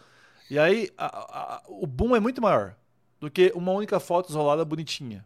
Então, eu não tô falando pra gente. Não, é, a ideia não é ah, carrossel é melhor que. Não, não é isso que eu quero dizer. É, é mais complexo que isso. É que, tipo, uma foto sozinha, ela é legal. Um conjunto de fotos forma um ensaio. E aí a coisa fica muito mais bonita. Porque às vezes eu vejo um ensaio pré-wed de casal, por exemplo, que não é um ensaio. É um conjunto de várias fotos individuais. Sim. Elas não conversam entre si. É verdade. E, e eu acho que isso é uma dificuldade das pessoas, né, na real, porque é, durante muito tempo a gente meio que esgota um pouco da nossa carga criativa ali com uma foto que fica muito massa e, e aí depois acabou. É, a gente tem que expandir essa carga criativa assim de isso vendo mais referências, isso experimentando mais, introduzindo novas técnicas e tudo mais, porque, por exemplo, às vezes o ensaio não necessariamente tem que ser inteiro de grande angular, mas ter essa mistura de um mesmo ensaio, no mesmo local, ângulos diferentes, poses diferentes, interações diferentes, de ter uma com grande angular, uma com 35 ou uma com 85, mas que é, tudo isso casa, assim como um filme, né? Você está assistindo um filme, o cara, o diretor não necessariamente usa em todas as cenas ou em todos os momentos daquela cena uma lente apenas, né? Tem toda uma mudança Sim, de equipamento, de ângulo e tudo mais, de acordo com o que ele tá querendo passar. E é isso que é bacana, né, cara? Da gente ter é, essa, essa intuição de quais ferramentas a gente vai usar nesse momento para aquela linguagem que a gente quer. essa historinha, essa linguagem, né? E é legal esse desafio, cara. Ah, você tá enjoado de fazer seus ensaios pré-wedding, galera, tem muita galera que faz casamento, né, que me segue. Cara, faz o desafio. Esse ensaio eu só vou com uma cinquentinha e mais nada. Esse Fato. ensaio eu só vou com uma 35. Em vez de encontrar o casal no parque, pede para encontrar o casal na casa ainda. É, fotografa, eles termi... fotografa eles terminando de se arrumar, é, preparando um cafezinho antes de sair, entrando no carro, vai no banco de trás, faz um clique deles dirigindo. É, ela vai botar a mão na perna dele, você tira uma foto. Cara, você vai chegar no lugar, o ensaio vai estar pronto já. Exato. E também, cara, até legal isso, é, é, é, se desafiar com outras pessoas que são da fotografia também. Se você. Pô, a maioria das pessoas que está na fotografia, que trabalha já com isso, tem contato com outros profissionais da área. E às vezes tem amizade com isso também. Então, cara, às vezes desafia um amigo teu, alguém que você conhece, marca alguma parada de foto, alguma ocasião de foto para você fazer, chama um amigo seu e manda o um desafio. Ó, vamos fazer o seguinte: vai, só vamos usar cinquentinha hoje, os dois. Vamos ver no que, que vai dar. Pessoal, quem quer um desafio aí presencial, Perazoli e Rossi? Comenta a gente tem aí. que fazer dois, na verdade, né? Tem que ser um seu. De, Sim. Eu tenho certeza que nesse teu desafio eu não posso ter dúvida que você vai me enfiar no flash, tá? Com certeza. Lógico. Minha praia. e o seu você vai ter que fazer de, só grande angular, não vai sair de 16 milímetros, é só 16. Olha aí. Eu a galera, com coment... a galera vai deixar nos comentários aí, ó. O Ronaldo se ferrou na minha mão tantas vezes já, cara. Nossa! Toda vez que eu chamava para ele faz... para fazer vídeo com ele, eu falava, Ronaldo, seguinte, vamos fazer um desafio? Aí eu chegava lá e falava, ó, oh, Ronaldo, seguinte, ó, a gente vai tirar na moeda aqui é, quem, quem ficar com cara ou coroa vai ficar com a luz boa e o outro vai ficar com a luz bosta. é isso. Tipo, ah, uma hora ele ia ter que fazer foto com LED de, de, desse tamanho, um quadradinho, e eu ia ter um softbox com flash, caramba. Era muito louco. E a grande angular a gente já fez também, mas você é o próximo. Boa, é, te marcou já de fazer. Que o nome do meu amigo que conheci de Uberlândia tava com você, parece. É, inclusive o rapaz estava aqui na live. Ele comentou agora há pouco. É, ali em tá cima. aí ainda? Eduardo de Uberlândia? Cara, Uberlândia. Se tiver de Uberlândia, chama aí. Manda um WhatsApp. Manda um WhatsApp, Manda uma mensagem aí. Um minha família. Minha, fa... minha, família é de Uberlândia, cara. Meu, meu, meus Cadê? parentes paternos são de Uberlândia. Perdi Por um favor, vai na. Vai na. Acho que é. Tem uma, tem uma churrascaria em Uberlândia que é Chimarrão, eu acho o nome. Acho que é Chimarrão, eu acho. Não sei chimarrão, não sei, alguma coisa. É em frente ao o Center Shopping. Se tiver galera de Uberlândia aí, fala qual é o nome da churrascaria, tem frente ao Center Shopping. E é, eu não conheço, eu nunca fui pra Uberlândia, cara. Cara, em 2015 eu quase me mudei pra lá. Caraca. É porque minha família é de lá, meus, meus parentes paternos, meus tios, tudo mais, né? Se ele voltar na live aí, eu vou perguntar pra ele se ele conhece. Meu tio tem uma, uma rede de lojas grande lá. Meu tio é uma pessoa conhecida lá. Sabe, sabe aquele o Rafael falou que eu sou tiozão. O tiozão, meu tio é tiozão mesmo, aquele dono de loja, aquele que aparece nas propagandas. Ah, sim, é, Estou aí. Olha aí, o, o Eduardo, você conhece o Luiz Roberto da RB Móveis? Não sei, vai que, né? Chama RB Móveis. Porque ele é tiozão mesmo, ele aparece nas propagandas, ele que aparece. Camisa floral e tal. Ele é uma figura, é meu tio, cara. Caraca. É, vamos lá, vamos lá, vamos lá. Ó, que bate-papo bacana, sensacional. Isso aí, Renato. Obrigado, velho. Só tá legal porque vocês estão aqui, mano. É isso. Ah, já, já falei. Eu desafio o Perazoli a fazer um churras com um grupo de youtubers. Meu amigo, você tá ferrado. o grupo todo eu não sei, mas acho que rola um churrasco aqui em Bragança, hein, mano. Ou de se encontra em São Paulo, eu posso churrasquear. Eu... Cara, fotografia eu tô aprendendo, churrasco eu sei fazer. Pô, eu topo, hein, cara. Eu vou pra aí, não tem problema não. Vou aí te visitar. É, pro churrasco é bom, cara. Pro churrasco é bom. Eu, a, gente, a gente faz uma vaquinha, cada um leva um corte. Ó, só faltava aqui Uberlândia. Cara, eu já dei workshop em Uberlândia. Sou amigo do Daniel Cavalari, do Eric, do Eric Studio, que eu não sei se ele já só virou pastor agora, ele virou pastor. Não sei se ele fotografa ainda, mas eu sou amigo do Eric, do Daniel Cavalari, da Fernanda Souto, que não é de Uberlândia, mas hoje casou com o Daniel Cavalari. Eu tenho muitos amigos em Uberlândia. Meu, meu tio é dono da RB Móveis. É... Tropeiro, é isso? Que chimarrão, cara. Tropeiro. Eu sabia que tinha uma coisa desse tipo assim. Sabia que tinha alguma relação com o som, é... mas não sabia o quê. Ó, conheço loja assim. Então, é a loja do meu tio, cara. Você vê o Luiz Roberto da RB Móveis? Vem pra RB. É meu tio. é... Deixa eu ver aqui. Qual o tipo de fotografia que acha mais complicada de se fazer, Gui? Nem vou responder, que a pergunta é pra você. Vixe, Maria. Pô, cara, vou te falar mais complicada mesmo para mim hoje em dia é publicidade, cara, lidar com produto, né? É muito, muito complicado mesmo, cara. É, é, são, são os trabalhos que, que mais dão trabalho, que mais dão dor de cabeça, meu amigo. Eu faço muito é, foto para empresa de celular, né? Para marca de celular. Eu já fiz umas. Já, acho que foram umas 35 diárias já completas, assim, 12 horas de trabalho. Que eu faço com o pessoal da Craft, que é do Paulo Del Valle, tal, que é um fotógrafo uhum. bem grande aqui, né? Sim. E, e, cara, nossa senhora, que negócio difícil que é clicar com o celular, velho. Porque tem que ser perfeito, né? Quando a gente fala de produto e publicidade em geral, tudo tem que ser perfeito, tem que ser muito, muito perfeito mesmo. E quando a gente fala de clicar com o celular e ser perfeito, principalmente com essas marcas de celular, você não pode fazer nada, cara. Imagina você ter que fazer um ensaio, eu faço basicamente isso, um ensaio de, sei lá, quatro modelos diferentes, onde você não pode usar Photoshop em nenhuma das fotos, você não pode mexer na luz de nenhuma das fotos, não pode parecer que tem luz artificial, é, você não pode nem cortar as fotos, não pode aparecer pessoa, não pode aparecer marca, não Nossa. pode aparecer sujeira. É, é o inferno. Cheio de regras. É, cara, acho que são as mais difíceis, vou ser bem sincero. Meu Deus do céu. É... Isso aí, ó, tropeiro. Aí. Eduardo, vá na tropeiro por mim, por favor. cara, é uma das melhores churrascarias do Brasil, cara. É, deixa eu ver aqui. Ó, Você quase cheguei a desistir de trampar com fotografia. Tem isso aqui, né? É. Então, eu tô com o meu site aqui do lado aberto, pesquisando, cara. Eu sou péssimo de nome. sou péssimo de nomes de igreja. É... E outra, eu não sou um fotógrafo de uma cidade, né, cara? Eu fotografei no Brasil inteiro, eu fotografei em 23 estados. Oh, então, era muito raro eu fotografar na mesma cidade dois sábados seguidos. Então, eu não lembro o nome. É... Eu acho que foi uma em Curitiba, cara. Eu tô abrindo aqui o casamento para descobrir o nome da igreja. Mas já é, fotografei em muitos lugares bonitos, cara. Igreja que foi essa em Curitiba. O local mais bonito, com certeza, e mais emblemático foi na Nova Zelândia. Eu fotografei é, aos pés da Remarkables, que é a montanha Mordor do Senhor dos Anéis. Meu Deus, hein? O casal Aí... devia ser pouco fã, né? É, é, que assim, nem tanto, cara. É que tudo lá acontece em torno dessa montanha, por causa do filme.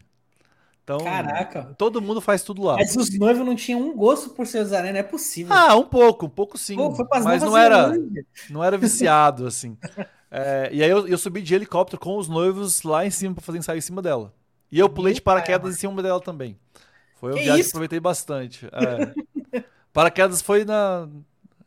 Tava buscando a morte. Tá Não, eu já, já, imaginei tu pulando com a Sony assim. É porque eu pulei de. Lá eu pulei de paraquedas, bungee jump. Eu fiz. Cara, todos os esportes radicais da Nova Zelândia eu fiz nessa viagem lá. Fotografia proporcionou em 2019, fevereiro. Oh, que beleza. Antes da. Acho que eu acho que eu postei um stories hoje de lembrança. É, o Instagram eu, lembrou. É, chegando lá. É, foi legal, porque esse trabalho foi legal. A mãe da noiva me acompanhava já há muitos anos. E ela falava bem assim: ó, o dia que minha filha casar, você vai fazer o casamento. Aí eu ficava, ah, vai nada, nem vai lembrar. Nova Zelândia, velho. tipo... nem vai lembrar é foda. Cara, cara e ela. E ela lembrou, cara, me chamou, falei, eu vou casar, tal, minha filha, vai, minha filha vai casar, eu quero que você venha. Só você, eu só tenho dinheiro para trazer você. Acho que era 4 mil dólares a passagem. Uhum. Aí eu uhum. falei, ó, só tenho dinheiro para trazer você, cara. Não vai ter assistente, não vai ter vídeo, não vai ter nada. Só você vai fotografar. Topa? Eu falei, lógico. Sabe tá aquele maluco? cara que vai, vai preencher vaga de inglês lá, ele bota inglês intermediário, mas pra, uhum. Pra ser aceito? É eu falei, isso? lógico, faço, com certeza, ixi, tranquilo. Faço vídeo, foto, faço, faço até vídeos. Faço até, eu fiz, fiz até drone no casamento. Subi o drone, deixei o drone no ar, tirei foto, peguei o drone, desci, continuei fazendo foto, fiz tudo. E aí eu falei bem assim, olha, eu não cobro o casamento, não cobro, vou te dar de presente. Só que eu quero ficar 15 dias aí, não vou levar nem carteira. Aí ela. Ô, maravilha, hein? Você se importa de ficar aqui em casa? Eu falei, nem um pouco. Se, tiver, se não for atrapalhar tal, nem um pouco. Cara, fiquei 15 dias lá. Aí chegando. Olha que experiência legal, cara. Legal contar. Chegando lá. Então, assim, eu fui. O casamento foi de graça, eu não cobrei. Ela pagou todas as minhas despesas, me deixou lá durante 15 dias. Me deu café, almoço e janta durante 15 dias. E eles são brasileiros, moram lá há 13 anos. Moravam. Hoje, o, o, os pais moram na Itália. A noiva mora lá ainda. É, e aí, quando eu cheguei lá, assim, ela, um dia antes de eu embarcar, ela mandou uma foto com um papelzinho com seis ensaios fechados, de casal e de família. Ensaio de 40 minutos, 40 minutos, para entregar 20 fotos por 400 dólares cada um. Caraca. Ela falou bem assim, ó, como você vai ficar aqui 15 dias e essa época do ano tá ficando escuro, tipo, tá, tá anoitecendo, tipo, 10 horas da noite, dá pra você aproveitar, tipo, o dia inteiro e ainda fazer o ensaio 8 horas da noite. Eu fechei seis ensaios para você por 400 dólares. Se não quiser fazer, eu desmarco. Eu falei, tá louco? Pode marcar mais uns 10 se quiser. Ô, louco. Cara, ela ainda arrumou seis ensaios. Aí chegou lá, acho que eu já fiz, ainda fiz mais dois. Dos Contrata padrinhos do casamento. É, vendedora. dos padrinhos do casamento, ainda fechei mais dois ensaios. E um dos padrinhos que eu fotografei do casamento são os amigos que eu tinha aqui em Bragança Paulista, que eu mudei pra cá por causa deles. Que eu fiz lá na Nova Zelândia. Nossa senhora, cara. Então, essa- essa- esse casamento tem muita história legal, assim. Foi um É, o mundo é realmente muito pequeno. Aí o, o, o, o- o salto de, de paraquedas foi o casal aqui de Bragança, que falou assim, ó, você quer fazer algum passeio que você não fez ainda, tal, que você quer trocar umas fotos? Eu falei, ah, pode ser o paraquedas que eu não pulei ainda. Ô, Rafa, me passa o contato dessa. Porra! Cadê? Aí, ó. Isso aí. Caraca, preciso disso aí também, cara. Qual nicho você diria não, Gui? Putz. Boa, boa pergunta, hein, cara? Boa pergunta. Tem Parabéns alguns, aí, cara. ok, isso. Boa pergunta. Tem alguns, viu? Tem alguns. Ah, Acho que o primeiro que eu diria não é newborn, cara. Nem a pau. Nossa senhora. Não, tô tranquilo, cara. Tranquilo. Tranquilaço. Newborn não curto, não consigo me conectar com fazer. É, acho que o segundo que eu diria não com muito mais frequência seria esses ensaios sensuais. Não é muito minha pira. Não, não, não tenho muita vontade de fazer. E o terceiro, já fiz algumas vezes, mas eu hoje em dia, se for possível, eu digo não. É gestante também, não tenho saco, cara. É muito, é muito específico assim para eu, tipo, topar fazer. Se for aquela vibe gestante mesmo, assim, sabe, gestante, aí eu não quero não. É, eu acho que acho que newborn também seria o primeiro. Porra, nem a pau, mano. Cara, a, a a minha esposa se interessou por newborn, lá em quando a gente morava em Jiparaná ainda. E aí eu falei, tá, faz uma mentoria VIP então com a Erika Muniz, que eu era amigo do Paulo Moraes, de Brasília. A Erika Muniz sempre foi uma grande referência de newborn no Brasil. Uhum. Aí mandei a Priscila para Brasília para fazer o, o- a mentoria VIP de newborn. Um único dia. Ela voltou empolgadaça, tal, que não sei o quê. E aí no primeiro newborn eu fui acompanhar ela. Não, vou te lá, te dar uma mão lá, newborn. Quando eu, no carro, voltando, eu falei assim, ó, você nunca mais na sua vida me leve para um newborn. Se você quiser fazer, Fica beleza. Agora eu, você nunca mais na vida vai fazer. Olha, admiro quem faz, cara. Também não faria. E também é sensual eu não faço porque também não é minha pegada também. Não, não faço. É. É, eu, eu admiro quem faz bem e, e eu acho que é legal o cara se especializar só nisso porque é uma área bem específica. É, então é isso. Eu também falei isso, newborn e, e sensual. Fora qualquer um que fuja dos meus valores, né? Então assim, É. independente do trabalho, se não bater com os meus valores, eu recuso até casamentos, coisas, enfim. Uhum. Eu, cara, eu não tô achando que é igreja, mano, que o cara falou lá. Cara, igreja bonita, vamos lá, vou vou dar um top 3. A igrejinha de Milagres, onde o Whindersson Nunes casou, porque é uma igreja a pé na areia, dentro da igreja da capela, e o fundo da igreja tem uns janelões assim, que tipo assim, a vista fica pro mar. Nossa. E, tipo, o dia tava simplesmente maravilhoso, impecável, dia lindo. É, foi um dos casamentos mais bonitos que eu já fiz até hoje, assim. Então, é uma top 3 com certeza. Mas igreja mesmo, catedral, assim, é uma de Curitiba que eu não tô achando aqui no site pra falar o nome. Então é uma de Curitiba que eu não vou lembrar o nome. Pô, cara, você tinha que voltar a fazer casamento e me chamar pra ir junto, cara. As Cara. únicas duas vezes que eu fiz casamento foi terrível, terrível. Sério? Tipo, só furada que os meus amigos me metiam. Eu fui de segundo fotógrafo pra dar uma help pra galera e, meu Deus do céu, cara. A Ah, tem uma- algo próximo foi um elopement que eu fiz em Campos do Jordão, mas não é, é- não é a mesma coisa, não é casamento, né? É, Ah, tem, é tem algumas aqui, deixa eu ver se eu consigo mostrar aqui e compartilhar.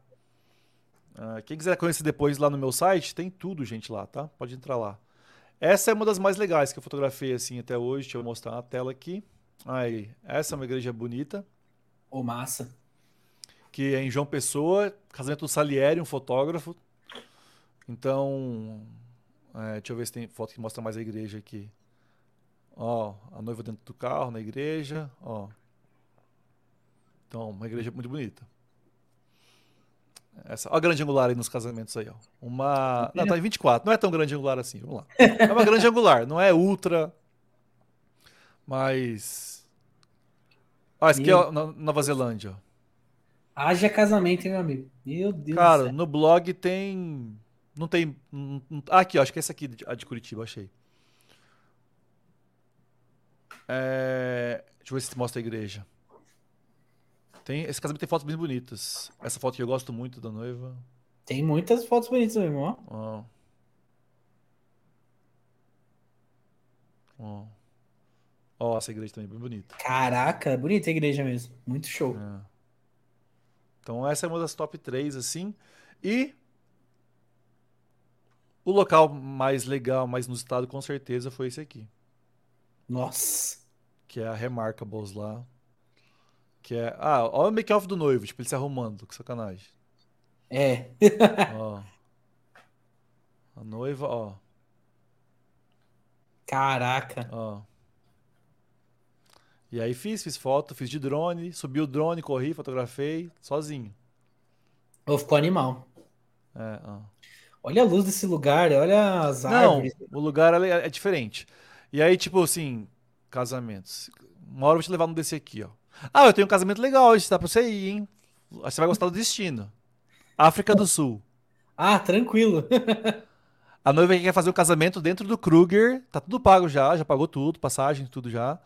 É, dentro do Kruger, no safari. Nossa. Cara, eu não, não tava com medo. Tá começando a dar medo. Porque, tá mano. Tá começando só agora. Tá começando. Mano, é dentro do safari, velho. Vai ah, ter dois.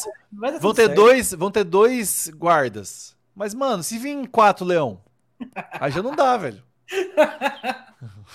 Essa conta não tá fechando. Joga a câmera na sua Sony pro leão e é. vaza.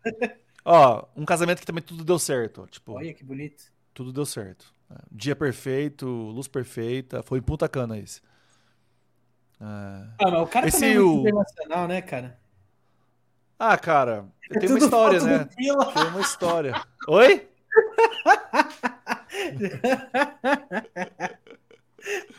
Aí o cara, o cara sai mostrando as fotos, aí aparece eu no fundo fotografando de outro ângulo, tá ligado?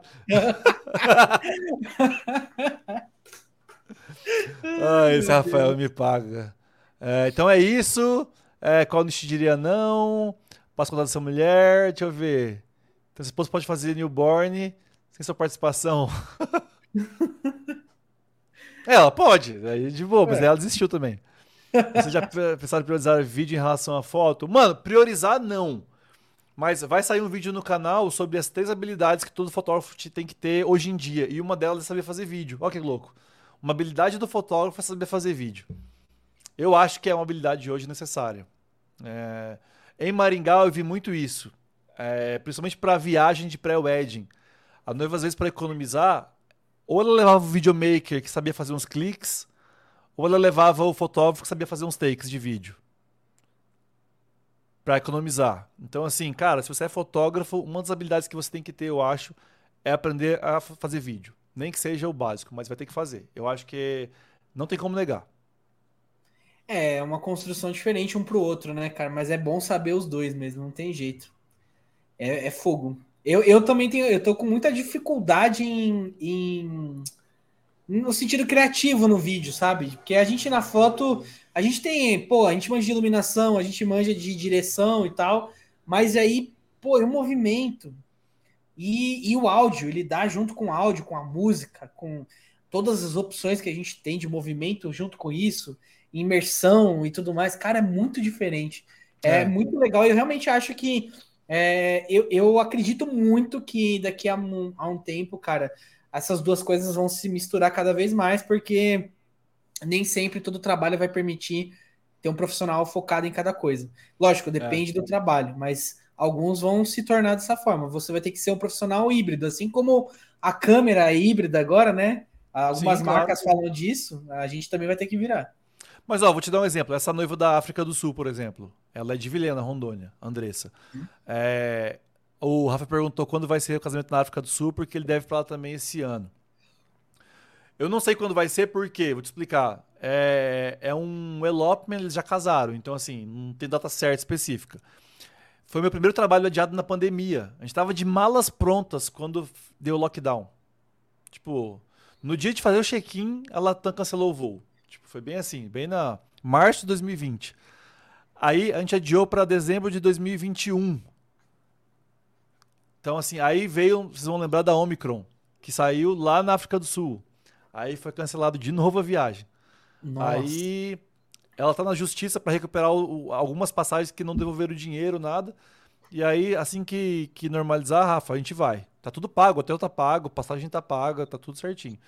É, então, como é o elopement, não tem data, né? Eles estão casados, então vai rolar. É, e uma outra também que tá para sair esse ano é Itália. É um casal de Rondônia também. Já são casados há 10 anos, vão renovar os votos e tal.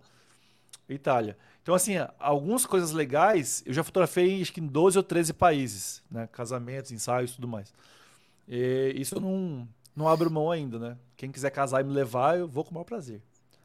Olá, boa noite. Meu caminho natural foi ir para vídeo. Aqui em Santa Catarina paga três vezes mais em relação às fotos. Hoje em dia, 80, 20, 200 para 20. Caramba! Bem-vindo, Andrei. Back to Basics. Não vou te chamar hoje, senão a live vai ficar durar três horas de novo. então, cara, interessante, cara, saber isso. Mas faz sentido, porque eu tava falando noiva da África. Porque a noiva da África, ela tava assim, com orçamento tal, que não sei o que, ia gastar na viagem. ela pensou em levar o videomaker. Aí ela tava pensando em desistir da viagem, porque ia ficar muito caro. Aí eu falei, não, me dá mais, mais X e eu faço vídeo para você também. Como é o elopement, a gente pode parar, montar e tudo mais, a gente faz foto e vídeo. Aí ela topou, fechou e beleza. Então, assim, eu ajudei a noiva a, a fazer a coisa acontecer, entendeu? Então, por isso que eu falo, se você conhecer um pouquinho de vídeo, vai te ajudar muito a fechar novos contratos. Fato. Com tantas R, qual R escolher para quem quer sair da primeira DSLR? Eu vou te dar uma resposta rápida e o Gui vai falar com mais propriedade porque ele usa. Eu já tive R, já tive a R, tive amigos que teve RP. Eu não iniciaria em, em nenhuma dessas duas. Eu continuaria com a minha 6D Mark II, 5D Mark III, não sei a câmera que você tem, Keyson. Mas eu uhum. continuaria com elas até pelo menos a R6. Fala aí, Gui. Tá, é, eu, eu, fiz a, eu fiz o pulo, eu tive a 6D, 6D Mark II e fui para R. Faz uma gigantesca diferença na praticidade.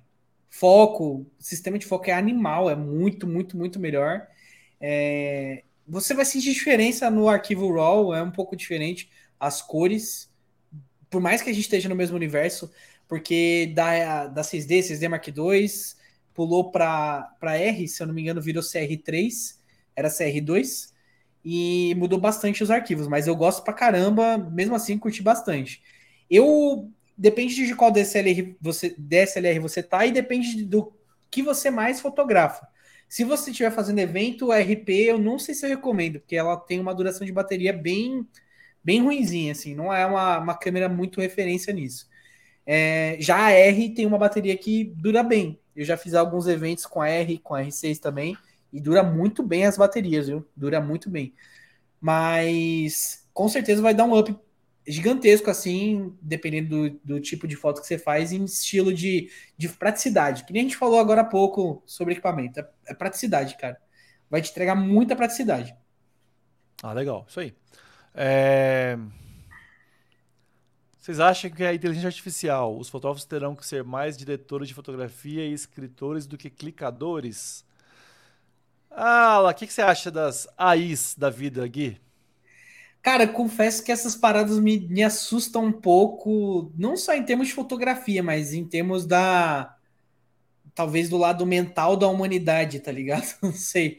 Eu, eu vi muito conteúdo que você postou, que você, que você colocou também, e eu conversei muito sobre isso com meu pai, cara, esses dias. A gente tava conversando lá, e ele veio me falar sobre essas coisas e tal, que ele tava acompanhando, e eu confesso que me dá um pouco de medo, e ao mesmo tempo eu entendo, né? É, que o, o, ser humano ainda tem a importância pelo lado da opinião, pelo lado da empatia, pelo lado que nos faz ser humano, né? Isso aí, quando a gente fala de texto, quando a gente fala de arte, de fotografia, também envolve, né? Mas me dá um pouco de medo, cara, a forma como o mercado tá vendo isso e é, a gente vê que tem empresas já que estão começando a usar um pouco mais é, a, a inteligência artificial tanto para arte para criar, tipo, às vezes algumas imagens que eles querem utilizar para algum fim específico deles, ou até mesmo no texto, né, cara? Tem gente que, que roteiriza te, é, um vídeo inteiro agora. No chat GPT. É, então. Mas é, é complicado porque, pô, até que ponto isso é, é legal para para gente que tem que estar tá funcionando a cabeça, né? Colocando lá para funcionar, para pensar, para opinar, para, enfim, fazer ela funcionar é muito bom, né, pra gente. Eu sei que em alguns momentos é muito complicado, é uma dor de cabeça, trocadilho, mas sei lá, cara, me assusta um pouco. Aquela é, vibe meio exterminador do futuro também. Sim, é. Assim, eu acho que vai matar os preguiçosos é. e vai levar os criativos para outro nível. Faz então, sentido. assim, eu, eu, eu acho que o acomodado vai se acomodar. É. Eu não queria ser um professor hoje, nessa época, porque um aluno Nossa. pode fazer um trabalho no GPT e o, aluno, o professor não vai descobrir que ele fez lá. Porque o texto o Google não acha. A gente tá falando de é. uma, uma, ferramenta, tá? Eu tô falando de uma ferramenta de Sim. AI. É, dá sim para fazer um roteiro. Eu poderia amanhã, ó, eu tenho câmera, tenho microfone, tenho editor, né? Tenho teleprompter. Eu poderia amanhã criar um canal de carros. Amanhã. E eu faria, faria o roteiro no chat, no chat GPT, os textos, colocaria o teleprompter, pegaria umas imagens na internet e eu montaria um canal no YouTube sobre carros amanhã, sem saber nada de carro, porque eu sou um zero à esquerda falando de carro. Se eu abrir, se você me vê na rua, né, parado, capô do meu carro aberto, olhando pro motor, eu tô olhando para nada. Pode ter certeza que eu tô. Não sei para onde vai. Então, mas, Cara, eu, mas, eu, mas eu poderia é... abrir um canal amanhã sobre carro, se eu quisesse. E, mas é muito louco, que nem o, o Rafa ali falou, tudo depende de como as pessoas vão usar as ferramentas. O foda é que eu não tenho muita esperança nas pessoas, tá ligado? É, é isso Cara, que me deixa um pouco assustado. Aí, aí a gente vai entrar num, numa conversa filosófica sobre a vida, sobre multiverso. O multiverso é uma coisa que eu tenho muito medo, velho. Eu tenho muito medo. Muito medo de acabar com a humanidade mesmo assim, mano. Cara, pensa, que... pensa bem, você tá no óculos 3D aqui, mano. Você tá no óculos 3D. Aí na vida real, tu é um cara ferrado, mora num, numa kitnet de 2x2, tá com a internet atrasada, você não tem internet, beleza. Só que no seu óculos, você é um mega empresário, tem a mulher dos seus sonhos, você tem uma TV de plasma, de plasma, de LCD, de LED, de OQLED, de 90 polegadas. Mano, é, você não vai querer viver a vida real. É, e é, a correção ali, multiverso não, metaverso. É, desculpa, você não tá na Marvel ainda, tá? É. Você ainda não é um Vingador. Metaverso, é. Gente, uma hora e meia de conversa, o cérebro tá bugando já. Metaverso. Cara, é, tem, um filme é na, tem um filme na HBO chamado Vai Ficar Tudo Bem, Querida. Assistam. Vai ficar tudo bem, querida. Eu tô, tô na. Tô ligado, é tô foda, ligado. Cara, porque eu me sinto aquele tiozão que quando viram a primeira vez um Exterminador do Futuro, essas paradas ficaram tipo, meu Deus, mas isso se virar verdade, aí viu um computador nascer e falou, caralho, meu Deus, isso aqui é, pronto, é o fim da humanidade. Eu tô me sentindo um pouco aquele tiozão agora com medo dessa parada da inteligência artificial. Mas eu também não sei se eu tô certo desse medo, ainda é uma coisa, é um sentimento de medo meio novo, sabe? É um é. sentimento que ainda, a gente ainda vai descobrir muita coisa sobre isso e vai ver o ser humano ou se afundar nisso. Ou, ou bloquear, ou bloquear, é. ou bloquear, ou não, ou não aceitar. A, ou, ou não aceitar. até o momento que ele tenha a escolha de não aceitar. É, de Aí não, é. não pensando. É, não aceitar. Porque, pô, vamos lá, TV 3D. Ah, revolucionou. Não deu certo, acabou, morreu. É, ninguém liga mais, então. É, nem, né, nem fabricam mais, eu acho. Enfim, é, tá, a discussão foi legal, boa pergunta aí. Voltando pra, pra o, o Vitor quer perguntar pro Andrei. Não vou deixar o Andrei participar, Vitor, senão a gente fica até amanhã aqui na live. É, já cobrei 100 reais o segundo de stories. Não é sempre, mas dá pra cobrar bem. Aí, ó. Ô, oh, maravilha, hein? Topíssimo. Um, 100 reais por segundo é topíssimo mesmo. É, tá show de bola, pô. O primeiro grande passo para começar um canal. Como é que começou o canal, Gui? Cara, eu, eu lembro bem que foi no dia, foi no, no mês que eu comprei a Canon. E não, ninguém tinha. Poucas pessoas aqui no Brasil tinham ela, né? Usavam ela. Aí eu fui lá e falei, vou fazer um vídeo. Cara, ficou uma bosta. Que vídeo ruim, pelo amor de Deus, velho. Mas eu simplesmente fui lá e postei. Na real, que eu não foi, eu não postei ele primeiro no YouTube, eu postei ele no, no Instagram, né? Na época tava aquele GTV. Mas aí eu joguei depois, na mesma semana criei o canal no YouTube e postei. E aí eu comecei, cara, a tentar falar, pô, legal isso aqui. E aí eu via o canal, eu via os canais das outras pessoas, né, que falavam de fotografia e ficava, tipo, tentando matutar que, que temas que eu podia trazer. Porque no começo eu ficava com um pouco de medo de ser um cara que falava só muito de equipamento. Por mais que eu tenha virado um pouco desse cara hoje. Mas eu comecei a, tipo, ficar tentando trazer conteúdos que servissem para perguntas como essa que estão na tela, tá ligado? Tipo, como começar na fotografia, quais são os maiores erros que eu tenho que tomar cuidado para não cometer, é, quais são os pontos que eu mais tenho que prestar atenção. Então, eu fui começando a desenvolver o canal mais desse lado de, de ajudar a galera, porque eu já estava meio presente no Instagram. Então, eu só trouxe para o YouTube, mas eu acho que uma dica que pode ser legal é, é você se acostumar mais a falar com a câmera, estar presente com a câmera, porque depois disso você consegue ir articulando bem as opções de conteúdo e tudo mais, mas, cara, lidar com a câmera, falar e ter essa dinâmica de fazer os vídeos é muito complicado, cara. Mas não é impossível de desenvolver, tá ligado? Legal. É, eu acho que o primeiro, primeiro grande passo é esse, é, é, é fazer. É colocar a sua ideia, o teu ponto de vista, é, não esperar ser perfeito, porque não vai ser perfeito no começo, talvez nunca fique perfeito. A gente sempre acha que pode melhorar alguma coisa.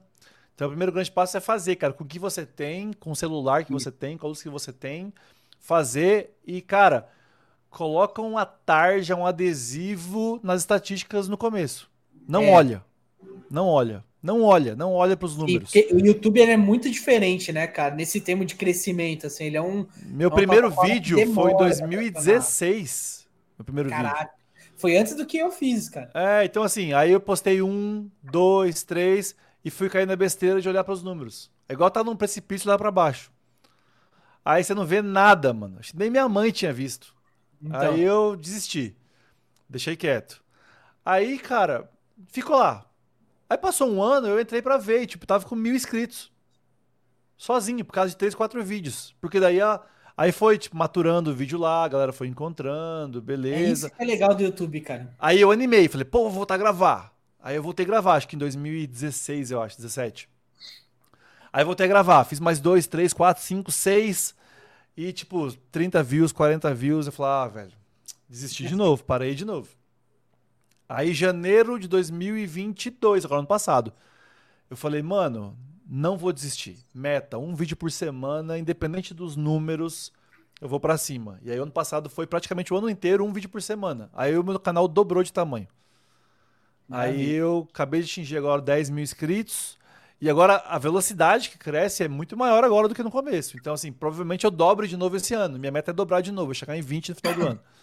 Ah, é... vai mais do que dobrar. Vai mais do então, que dobrar. A, a meta, minha meta, né, dentro do que eu espero ali é dobrar. É então, por, com dois vídeos por semana tal. Mas eu já tô vendo, tipo, os ganhos subirem, o número de ganhos, o número de inscritos aumentarem. O meu Instagram voltou a crescer muito por causa do canal. Meu Instagram tá crescendo bastante, tipo assim, é. E a galera, eu perguntei como live, a maioria vem do YouTube mesmo. Fiz uhum. uma live de esquenta no Instagram lá, falei, galera, tá vindo da onde? Do YouTube, do YouTube. Então, assim, o YouTube é legal. Igual o Gui falou no começo da live, quem não tava aqui no começo da live, o público do YouTube é diferente. É. O público do YouTube, ele faz teu Instagram crescer. O Instagram não faz seu YouTube crescer. Na minha experiência, tá sendo assim. O YouTube traciona o Instagram, não o contrário. Não, é muito difícil de levar de um é. pro outro. Do Instagram, no caso, pro YouTube. É, o YouTube a galera acaba indo. Porque, tipo, aí o cara consome um conteúdo por semana, igual uma pílula. Ele vai ficando viciado. Aí daqui a pouco, dois por semana, beleza, mas aí vai ser pouco. Aí o cara vai querer todo dia. Aí todo dia tá onde? No Instagram. Aí ele vai lá.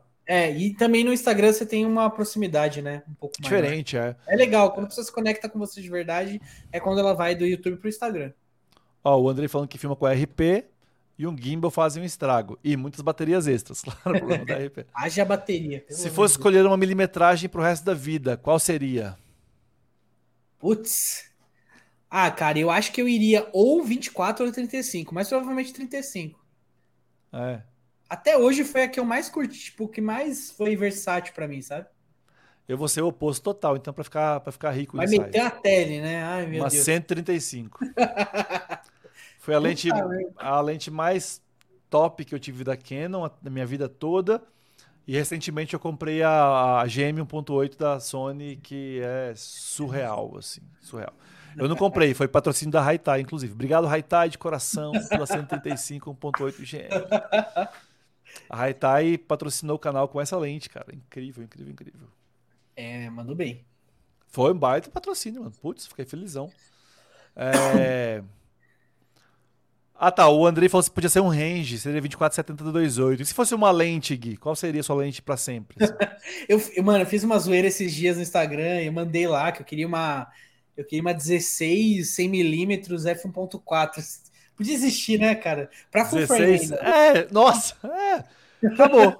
Era lente universal para tudo. Ah. E, cara, tipo, e, e, tipo, pequeno e leve ainda. É, desse tamanho assim, ó. É, e leve. Exatamente. Cara, é muito difícil para mim essa parte da, de tipo escolher uma lente, principalmente com range, porque eu tenho um certo ranço de lente zoom. Tipo assim, eu tenho lente zoom, mas eu não, não uso tanto, sabe? Polêmica, então, que eu, eu ouvi isso no canal esses dias e eu vou. Vai estar nos meus vídeos de. Na minha opinião, tá? Pode ser a sua. Guia, a sua pode ser diferente e tome liberdade. É. Mas o cara. O título do vídeo dele era A 2470 te deixa preguiçoso. Eita! Ah, pode ser que deixe um pouquinho, cara. Vou te falar. Ó, teve um cara uma vez, eu tava fazendo um evento que eu tava fotografando com 85, que eu gosto bastante, que ela é bem clara. Aí o cara falou: não, porque você devia pegar uma 70-200, aí você fica sentado, não precisa nem se mexer. Só vai com a 70-200 seguindo a pessoa tirando. Cara, meu Deus, não, então é o evento inteiro, a mesma foto, o evento inteiro. Mesma linguagem, é, paparazzi é. o evento inteiro. Não, cara, eu, eu, eu, assim, depende do trabalho, lógico, mas eu acho que você se movimentar realmente faz toda a diferença. A galera acha que é balela, aquele papinho de quando você sai da 1855 vai para uma 50, que você é obrigado a andar para fazer uma foto, a se mexer, né? Dar uns passos para trás, dar uns passos para o lado para achar um ângulo melhor. É a maior verdade que existe, cara. E eu pratico, eu uso isso na minha fotografia toda vez que eu vou fotografar. Tipo, eu nunca faço uma foto e simplesmente faço ela e falar, ah, tá bom, acabou. Tipo, cara, eu sempre faço uma, não. Agora deixa eu ir um pouquinho para trás. Agora deixa eu chegar mais perto. Deixa eu fazer Sim. mais aqui, mais pro lado. Então, eu sou muito mais de lente, de lente fixa do que de zoom. A única zoom que eu tenho é 1635 porque ela era uma boa opção porque ela entregava ela entrega muito bem 16 é. assim. Tipo, ela entrega muito bem 16. É, a, a, é a L ainda? A F? É a L3, é a, a última L3 versão. é nova, é. Eu não usei. Ela é a 2. A 2 já era top, imagina a 3. Então, é muito boa. Gosto muito dela. Eu tive várias grandes angulares e foi essa que eu mais gostei. E mas assim, confesso que tipo, cara, eu prefiro trocar de lente do que usar em 35. Porque Entendi. dependendo da ocasião, eu ainda acho mais interessante ter o, um, uma abertura um pouco maior principalmente dependendo da ocasião, né? Dependendo do que você quer fazer. E são raras as ocasiões assim que eu não esteja num estúdio que eu vou acabar utilizando tipo 2.8 numa lente 35, assim. Eu preciso de um Entendi. pouquinho de mais de profundidade. Agora, quando eu tô no estúdio, eu vou de 1635, porque o F vai estar tá 8, F11 mesmo.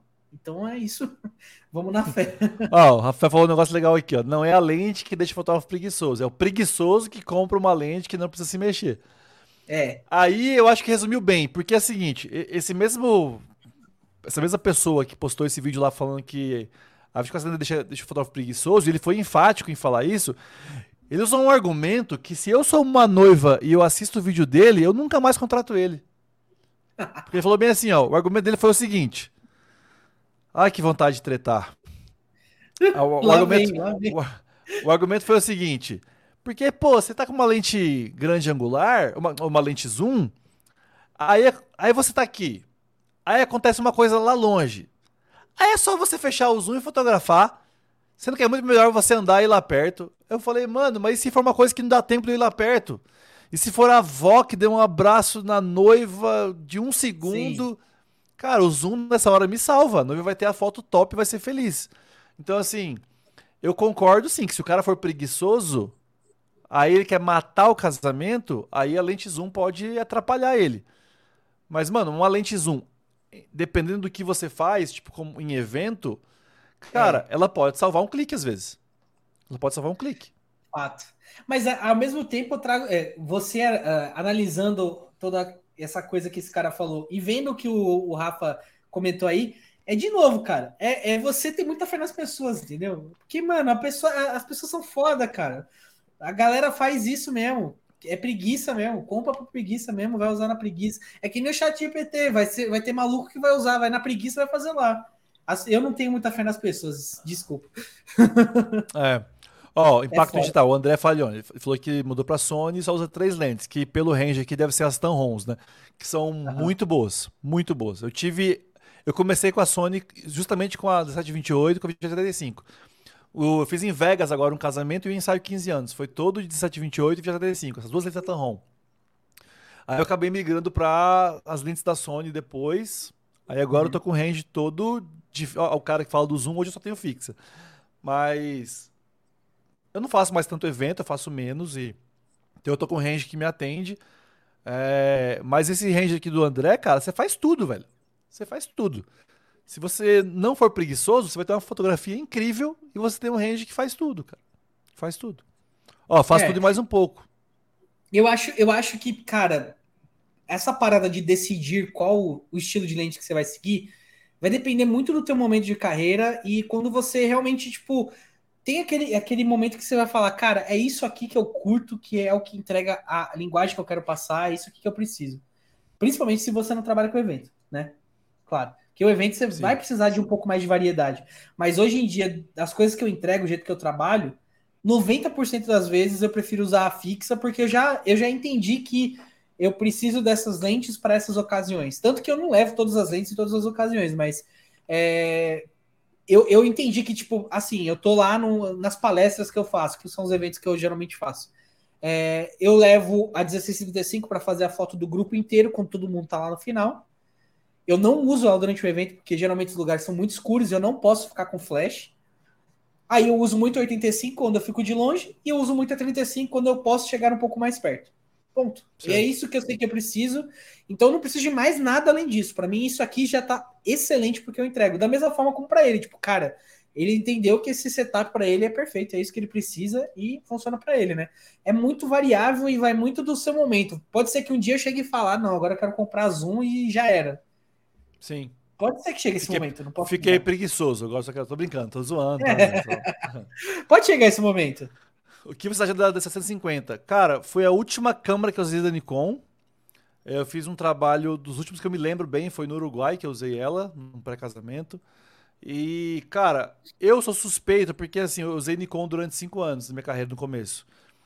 Eu ainda acho até hoje, dos contatos que eu tive com as Nikons, confesso que eu não peguei os arquivos das mirrorless e tudo mais.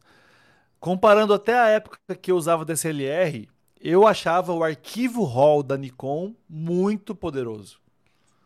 O arquivo em si, a, a, não sei os termos técnicos, mas a latitude, o alcance dinâmico. Eu, eu é. sempre achei o arquivo da Nikon para trabalhar no Lightroom assim, extremamente poderoso. É, não, não tenho má lembrança da Nikon, pelo contrário, tenho boas lembranças da Nikon. Usei a D3S, lendária, tanque de guerra durante muito tempo. É, tive algumas câmeras da Nikon que foram muito legais e a última foi a D750, que foi uma primeira, a primeira full frame assim que fez muito barulho no mercado, né? A D700 eu acho que mais fez barulho assim. É, depois da 700, é, migrou para 750. Opa, travou tudo aqui. A 750. Então, cara, eu acho é isso. Eu, ainda, eu acho que ainda é uma câmera muito boa. Conhece ela? É, é já usou? Show, cara. Eu nunca usei, eu já testei, mas nunca fiquei tipo muito tempo com com essa câmera não. E, e, mas eu já testei, tipo, peguei arquivo dela da D810 também. E cara, realmente a Nikon, o RAW é muito bacana, mas eu não consigo me adaptar no na usabilidade da, da parada. Não consegui, tipo, testando assim. Da mesma forma que eu não me senti muito em casa na Fuji, mas talvez isso se ajeite se você te, te, testar mais, né? Tentar ficar um pouco mais utilizando. Acham que lentes zoom suprem para vídeo também, sem considerar um kit de LED modificadores nos usos de vocês? Cara, hoje em dia, com uma forma lente clara, cara, a, a, a, gente tá muito enjoado hoje em dia, né? Tipo assim, a gente tá muito enjoado. É...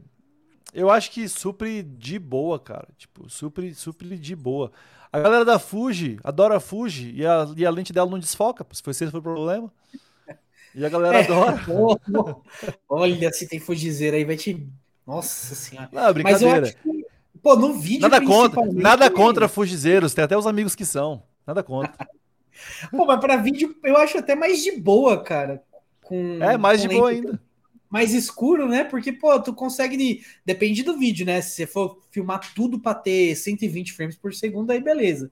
Mas se você for usar 24 frames aí, pô, você fica muito mais tranquilo de luz do que um maluco que vai andar com a 70-200 sem IS, né? Sem estabilização, tentando fazer foto de coisa se mexendo. Sim, é.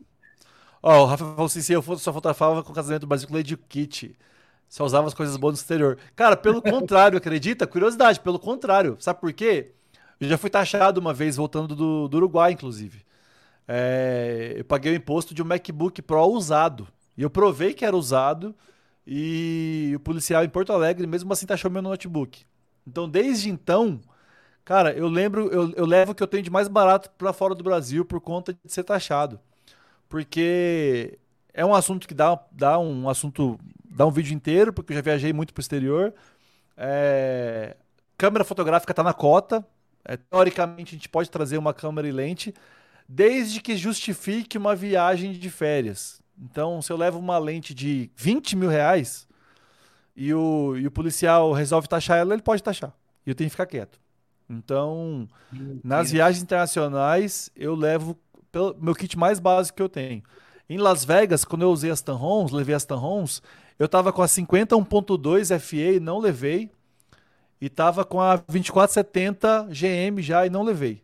Eu usei o kit, levei o kit da Tanron. Justamente porque se eu fosse taxado na volta, o mesmo com seguro dos equipamentos, tudo certinho. Então, por medo de ser taxado, eu levo geralmente o meu kit mais básico para viagem. É, meu amigo. Pessoal, vamos partir para o final. Já temos quase duas horas de live. Então, assim, ó, depois do Renato que mandou aqui, ó, Três perguntinhas só pra gente fechar a live.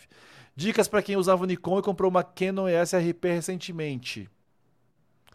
Gui, quem chegou numa, numa RP agora, numa Canon, que dica você dá para ele? Cara, é, é, que eu não sei qual, qual estado que ele está dentro do universo Canon. Talvez depende das lentes que ele tem, né? Talvez investir um pouco mais em lentes RF aí, né? Tem umas lentes RF que são baratinhas até e bem interessantes, são bem pequenas, bem portáteis e que entregam bem. Talvez se você não tem ainda, você mudou de universo aí de câmera, né? Vale a pena. Uso crop, amo usar 35, mas fico inseguro de estar só com ela em casamento. Sim, você vai ficar com uma 50 e poucos milímetros, né? Na, na, na prática. Fico com essa 50 por não gosto de por mais segurança. Exatamente. É, cara. Se você tem só um corpo, uma câmera, aí é mais sensato você usar 750 no casamento. É, é, é, aquilo que a gente conversou no começo, tipo, cara, para quem tem controle da situação, se você usar só 35, você tá safe. Agora, Beleza. num evento que você não tem controle, aí você tem que apelar para outras coisas mesmo, não tem jeito. Qual o kit necessário para viagens a lazer que vocês consideram? Boa pergunta. Gui, vai viajar a lazer. Vou sair, você é patroa, é a cachorra, como é o nome dela, sua cachorra? Pô, tem duas agora, é a Berinha e a Luna. São ah, duas. Vai viajar em família, os, os quatro. Que, que, escolhe uma lente para viajar. Cara, eu geralmente vou de 35, cara. Vou com a, eu ah. levo a R6 pequenininha, a 35 que eu tenho é bem pequenininha, né? Que é da Canon uhum. também. Aí fica um kit mega compacto e eu gosto dela porque é, dá para usar para fazer fotos do ambiente, dá para fazer fotos um pouquinho mais fechadas porque ela é macro, então ela consegue chegar mais próximo. E aí eu consigo resolver tudo com um kit mega pequeno, cara. É. Eu hoje, das lentes que eu tenho, eu levaria também a 20. Levaria a 20. Tô com a 21.8, que é essa aqui, ó. Deixa eu ver se dá pra ver aqui, ó. Aí, ó. 21.8. É, e... o lazer, eu acho que a parada do, do, do ser compacto e leve é primordial, né, cara? É, então eu levaria 20, que é vinha pequena. Igual você falou, numa viagem, você tem bastante ambiente pequeno tal, você quer fotografar ali e tudo mais você quer fotografar arquitetura, paisagem e tudo mais, eu levaria, nesse caso, uma grande angular. Apesar de ser fã da 135 de lente tele, mas eu levaria a também. Pera, você já passou por várias câmeras, saindo de uma DSLR Nikon para mirrorless. É... Cara, igual o Gui falou agora há pouco, cara, quando você sai de uma DSLR para mirrorless, o teu mundo muda. O teu mundo muda. Tipo assim, é uma câmera, digamos, muito mais inteligente, né? O foco muito mais aprimorado. Igual o Gui falou, o aspecto do arquivo ele é diferente. Você vai sentir um pouco de diferença do, do arquivo RAW. É uma textura diferente. É, eu ele no começo demorei a acostumar. Embaixo, ah, tá. Escolher é. uma RP ou uma 7C? Ai, cara, para fotografar, eu achei a 7C a pegada é mais para vídeo, mano. Então, se for para fotografar, eu iria de A73, que tá quase mesmo preço da 7C, que ela é mais voltada para foto. Aí, e também, eu... até, é, é, até dependendo do, do, trampo, acho que a, a 73 tem um, literalmente uma pegada melhor, né, cara? Isso, é. é a 73, né, se, for pra, se for para foto e vídeo, você falou híbrido ali, né? Eu iria para 73. Agora sim, eu faço muito mais vídeo. Esporadicamente eu faço foto, aí pode ser 7C, nesse caso. Vai dar para fazer. Só que a pegada de fotografar ali na mão, os, os controles dos botões, não compara. A 73 é, é muito mais câmera. Já, né? já tem uma, uma pergunta ali do André que está embaixo, que ele falou sobre ah. a 7C para uma viagem. E aí também eu acho que para uma ocasião mais lazer, que não é especificamente tem que entregar um resultado, um evento gigantesco, blá blá blá blá, Talvez ah, é seja é legal. uma boa, né, cara? Porque, é uma boa porque ela é pequena, compacta, linda. O design é maravilhoso. Pega a de duas cores, pelo amor de Deus. Não pega toda preta, pega a pretinha com a tetinho cromadinho, que ela é linda. É... Linda, linda, linda. o, foco, o foco dela é bem melhor que da 7.3. O foco dela já é o foco aprimorado da Sony. É muito parecido com a 7.4, a Sony é a 7S3. Então a 7C foca bem melhor. Eu tive todas essas. Tive 7.3, tive a 7C, tive 6500, 6400, 6300, 6600, então tive todas elas da Sony. E a 7C foi uma das que eu mais gostei assim da 74, sem dúvida. Se fosse só com vídeo, provavelmente estaria com a, com a 7C até hoje. Ela é lindinha e muito poderosa. Então assim, vai na fé, André, que é uma câmerazinha além de linda, ela é muito boa. É, tá aqui, ok, parabéns pela live, valeu, Vitor. Muito legal essas do Gui com o Ronaldo. Massa, os desafios, né? Foi legal. Eu migrei da DSLR para Z5 e confesso que o foco à noite achei bem ruim. O sistema de foco das mirrorless não usa o auxiliar de foco flash, complica mais. Cara, isso é uma, isso é uma verdade, Thiago, porque na 7.3, é, foco em balada de casamento eu achava horroroso, velho. Horroroso. E tô pra te falar que na 7.4 não fica muito longe, mano. Eu ainda prefiro foco em balada no escuro das DSLR. Olha que loucura. Mas e a, a, Sony? Eu não sei a Nikon, mas a Sony ela dá aquela. Ela reajusta a exposição para encontrar o foco? Tem como, tem como você configurar, né? É, porque eu na Canon. Tem como assim, você desabilitar a exposição. É. Nunca fiz em evento, nunca usei em evento é, completo, mas... Cara, muita gente que usa mirrorless não sabe alterar a simulação de exposição. É, então, eu vejo isso. isso. por causa dos comentários dos meus vídeos no YouTube. então, assim, ó, se está fotografando no escuro, você tem que desabilitar a simulação de exposição. Que daí vai ajudar a melhorar o foco bastante. É, porque é no estúdio tô... a gente apaga todas as luzes e vai usar só o flash. Às vezes não tem luz de modelagem, aí você. A gente eu altero lá essa, essa configuração para que a câmera cons consiga achar o foco tranquilo ali, ó, dar aquela ela dá uma, uma balanceada ali na, na iluminação só para achar o foco e tudo certo. Uhum. Então é isso. Então, Thiago, se você não desliga a expansão de exposição, desligar vai ajudar. Porém, na prática, mesmo desligando, eu ainda acho o foco embalada por conta do infravermelho das DSLR ainda um pouco melhor. Tanto que minha esposa usava 6D Mark II tanto tempo atrás, quando chegava na hora da balada, eu guardava a 7.4 e fotografava 6D Mark II. Caraca. Na festa. Era bem isso. Uh, eu fotografo e filmo e tenho 273. Estou pensando para a viagem 73 para a câmera backup. Do outro lado também deve ser boa, né? É, cara, a 73 é maravilhosa, uma lente que eu usei durante muito tempo. É, a questão do foco melhorou muito da 7C para frente. O foco é bem melhor, você vai sentir muita diferença. Então, assim, a 73 seria um excelente backup. E a 7C está bem servido de. Ah, se fosse a 7C de, de backup, né? Tá, entendi. Uma 7.3 e uma 7.6, você vai usar mais ou menos isso. Então é isso. A 7.6 vai melhorar muito o foco e tudo mais. E O arquivo também achei mais bonito também. Na Nikon, a expansão de exposição é ativada automaticamente quando você coloca o flash na câmera. Na Canon Mesmo também. assim, o foco é muito ruim à noite. Erra demais. Foi o que eu falei. Mesmo com a 7.4, com a simulação desligada, eu preferia a DSLR. Pessoal, eu acho que é isso.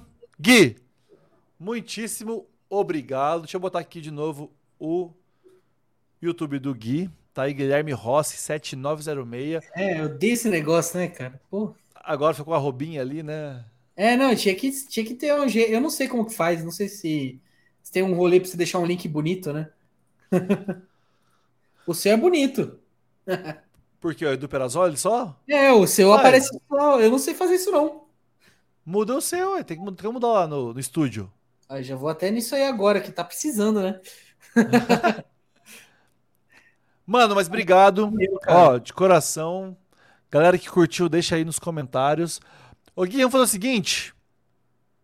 Você tem uma foto nova pra postar no seu Instagram aí, não? De uma, uma foto sua aí que você não postou ainda de grande angular? Devo ter, devo ter. Por quê? O que, que você precisa? Não, vamos postar uma foto agora no nosso Insta pra galera ir lá comentar na foto. Ah, misericórdia. Vamos ver aqui. Ó, é o seguinte, eu tô, eu, eu tô postando uma foto agora aqui no meu no meu feed. Em homenagem ao Gui, vou postar uma foto de grande angular. Ô, louco. Em homenagem ao Gui. E aí vocês vão comentar lá na foto do Instagram. Tô postando agora. É, ó, essa acha, é especial pra galera da live com Gui Rossi. Foguetinho ultra wide. Ó. Compartilhei agora uma foto lá no Instagram, tá? Dá uma passadinha lá. Ó, essa é especial pra galera da live com o Gui Rossi. Dá um like, deixa um comentário lá, fala assim, ó, eu vim através da live. Vai, vai, consegue passar uma aí também? Pera aí. Peguei de surpresa, o Gui não tava sabendo dessa. Pegou, pegou de surpresa total, cara. Nossa. E, é, ó, você que tá assistindo a live agora, depois tá assistindo no Spotify, na hora, procura a foto lá. Eu postei uma foto de, da Ju Stable, menina de 15 anos, ela tá com uma uma camiseta, uma blusinha da Nike com uma jaquetinha xadrez por cima, Ah, lá É. de lá de Vegas. Vegas. Uhum. É. Já curti lá, hein? Então, postem lá e deixem um comentário. Eduardo, vi um cara vendendo uma lente 35mm 1.4 no OLX. Ele falou que lá que a lente ele comprou sua. Eita! Fala quem é a pessoa. Eu, eu, eu, eu já vendi muita coisa na minha vida. Pode ser que seja, mas cuidado pra não cair em golpe. É. É, me chama no direct do Instagram lá, me passa quem é o cara, quem é a pessoa, eu te confirmo. Não compra antes de eu confirmar com você, não. É, essas paradas são perigosas, cara. É, cara, hoje em dia. 35.4. Cara. É, eu já tive, já tive algumas já. Mas me fala lá quem é, me chama no direct. Deixa eu aqui postar uma foto lá. Ah, vamos lá. Colocar. Que difícil de escolher, cara. Porque o inside grande angular da hora que eu postei, acabei, eu tinha postado o Reels, né? Foi o último. Pô, peguei de sacanagem, velho. Você me pegou de surpresa demais, cara. Foi mal, mano. Não, mas eu tenho outro, eu tenho outro legal aqui. Vou colocar lá. Porque a galera continua assistindo depois, dia depois. Tem a galera que não pode assistir no dia, ouve depois no Spotify e acaba curtindo. Então a galera que eu descrevi a foto justamente para quem estiver ouvindo depois no Spotify ou tá assistindo depois, achar a foto lá. Tem uma foto bem bacana que eu fiz aqui. Deixa eu só achar ela aqui na minha. Mano, tem tanta foto na minha galeria aqui. Tem uma foto de um ensaio que eu fiz por último aqui que ficou bem legal. Ó, a galera tá chegando lá. Eu vou até falar aqui, ó. É, André Floriani tá aqui na live, tá lá já, já passou. o Rafael Petroco, sendo o Rafael Petroco, só vim por causa do churrasco. O Rafa é foda, né, cara? Jailson e Luciana. Brasil, valeu. Fotógrafo de Cabo Frio Arraial, região dos Buscos. Rafael Ribeiro já tá lá também. Quem mais tá? O João Vitor tá lá também. Ó, agora tá chegando lá. Falta você aí que tá aqui e não foi lá ainda, hein? É. Quem sabe rola esse churrasco com a galera do YouTube? A gente faz um, um encontrinho. É, tem, tem até um grupo aí, né? Ó, primeira mão, cara. Primeira mão, tá? Quem tá aqui na live ficou até agora. Alguma galera já saiu já, que tá chegando no final. Mas eu vou deixar para quem assistir depois da live. Fique atento nas minhas redes sociais, siga no Instagram, ative todas as notificações do YouTube e tal. Vai rolar um evento, uma palestra em São Paulo, capital, nos próximos meses aí, nos dois, três próximos meses, gratuita um dia inteiro de evento, alguns palestrantes na faixa 0800 gratuito. E olha, quem sabe o Gui Rossi não aparece lá? Quem sabe? Deixa eu fazer o convite depois, deixa depois eu fazer o convite formal para ele. Não vou pegar também de surpresa agora, né? Mas depois eu faço o convite. Um evento totalmente gratuito em São Paulo com Palestrantes confirmados. Já tem eu e a Marjorie, o Eggs Ding lá de Joinville. Vai falar sobre conexões. Então, ó, o Marcos Viz perguntando qual é o valor do shopping de Salvador. Pessoal, é o seguinte, dia 29 de março de desse ano agora, mês que vem, quarta-feira, vai rolar meu workshop de retratos corporativos e o meu método de vendas de retratos em Salvador, Bahia. É, o valor do workshop. É, peraí que eu já passei aqui. Eu fiz um, cara, eu fiz um valor surreal, mano. Um valor para acontecer mesmo assim, cara. Deixa eu. E eu vou fazer um descontinho para quem vier da live, tá? Chega lá, me chama no direct, se inscreve, se inscreve e fala assim, ó, vim através da live, vai ganhar um descontinho também. Deixa eu ver aqui. É, Adriano. Postou, olha lá, o Gui postou foto, corre lá, fala que veio da live. Seguinte, workshop em Salvador, dia 29 de março. Ao conteúdo: luz com flash LED, setup de iluminação, fotos com luz colorida, retratos para evento social, direção de retratos, edição de fotos, meu método exclusivo de venda Studio Day e marketing para você vender suas fotos. 600 reais à vista por Pix. 600... Ô, Gui, 600 workshop é barato, hein, Gui? Tá em conta, hein, cara? É barato, tá o dia inteiro. 650, 650 em seis vezes sem juros no cartão ainda. Quem vier lá no meu direct, em Salvador, Bahia, 29 de março. Quem for no meu direct, no meu WhatsApp, tem link na bio do meu Instagram, e falar que veio através da live, quer se inscrever, eu vou fazer 550 à vista e 600 no cartão. É... Então é isso. É mais aconselhável o Studio Day ou workshop? Cara, o workshop é o Studio Day intenso presencial, cara. Então, Vai ser transmitido? Esse evento em São Paulo provavelmente sim, Renato. Provavelmente vai. Muito provavelmente vai. E 0800 na faixa. Provavelmente vai. Bom, está postado, está no ar. Fechou? Postou? Então é isso, pessoal. Corram lá no Instagram do Gui também. Deixa eu correr também agora lá também, já deixar uma mensagem lá. Uh, Gui Rossi. Gui Rossi, que é parente do Valentino Rossi. Ah, já começa as piadas, né? É duas horas de live, mano. Começa a aparecer o, o tio do pavê, tá ligado? Começa a aparecer o Perazoli de verdade, eu acho. é, eu acho que é mais ou menos esse mesmo. Isso aí. Bora pra cima. Todas. Bora lá, que amanhã agora é, você levanta de madrugada amanhã, né? Boa sorte pra mim. Gui, manhã, muito bicho. obrigado mais uma vez. Valeu demais. e o nosso desafio presencial vai rolar em breve. Em breve, em breve, em breve. Fechou, meu querido? Valeu, viu? Grande muito abraço. obrigado pela oportunidade e até a próxima. A casa mano. é sua. Venha sempre. Valeu. Falou, mano. Mais. Bom, pessoal, é isso aí. Muito obrigado para quem ficou até o final. Considera se inscrever no canal, deixar aquele like maroto que me ajuda demais. Vocês foram incríveis. A live vai ficar salva. Se você está assistindo essa live depois do dia gravado, muito obrigado porque você teve paciência de assistir até o final. É, eu acho que teve muita coisa legal nesse conteúdo, vai te ajudar bastante. E agradeço de coração a cada um de vocês que tem curtido o meu conteúdo, que tem chegado no meu Instagram, dado feedback positivo. Cara, isso motiva muito. Como a gente conversou agora há pouco com o Gui, não é barato fazer vídeo para o YouTube, é trabalhoso fazer vídeo para o YouTube, mas eu tô apaixonado por esse meu novo momento da minha vida. Quem acompanhou no meu Instagram essa semana viu que eu postei lá é, trechos de uma música chamada I Made It, que tem um trecho que fala assim: só, só eu sei porquê eu estou no lugar certo, de, vivendo o que eu deveria viver. E se eu sei que eu estou vivendo o que eu deveria viver, só isso importa. Então, assim, eu estou numa fase de muita entrega, de muita entrega mesmo, de doação mesmo, de me esvaziar, entregar todo o meu conteúdo. Então, como você pode me ajudar? Curtindo meu conteúdo. Curtindo meu conteúdo. Tem meus cursos para comprar? Tem meus cursos para comprar. Você pode comprar com certeza. Mas eu não vou deixar de fazer conteúdo grátis aqui se você não comprar meu curso. Isso que é o mais legal.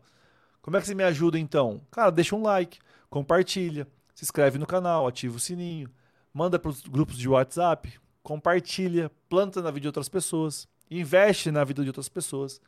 Porque tudo que você plantar, você vai colher, você pode ter certeza. Eu sempre fui muito criticado na minha vida no começo da carreira porque eu eu ensinava demais os fotógrafos. E aí eu, os caras metiam pau em mim, que eu ia criar cobra. E eu não me arrependo de cada pessoa que eu ajudei, cada pessoa que eu ajudei a formar, cada concorrente que eu criei para mim mesmo. Só me fez crescer ainda mais como pessoa, como ser humano e também como fotógrafo. Então faça isso. Não detenha o conhecimento só para você. Compartilhe não só os meus conteúdos, conteúdo de quem você gosta. Leve o conteúdo para mais pessoas. Sabe quando você recebe uma notícia boa, você fica louco para contar para os outros? Faça a mesma coisa. Valeu? Muito, muito, muito obrigado. Eu espero vocês lá no meu Instagram, no dia a dia, postando todos os conteúdos e, claro, vídeo novo toda segunda e quinta-feira. O vídeo hoje foi a live, quinta-feira tem um vídeo incrível esperando vocês aqui. Como diz o José Lindo do, casal, do canal Pátria Minha, eu estou seguindo ele, temos um encontro marcado no nosso próximo vídeo. Bora lá, fiquem com Deus e tchau. Encerrar a transmissão aqui. Fui.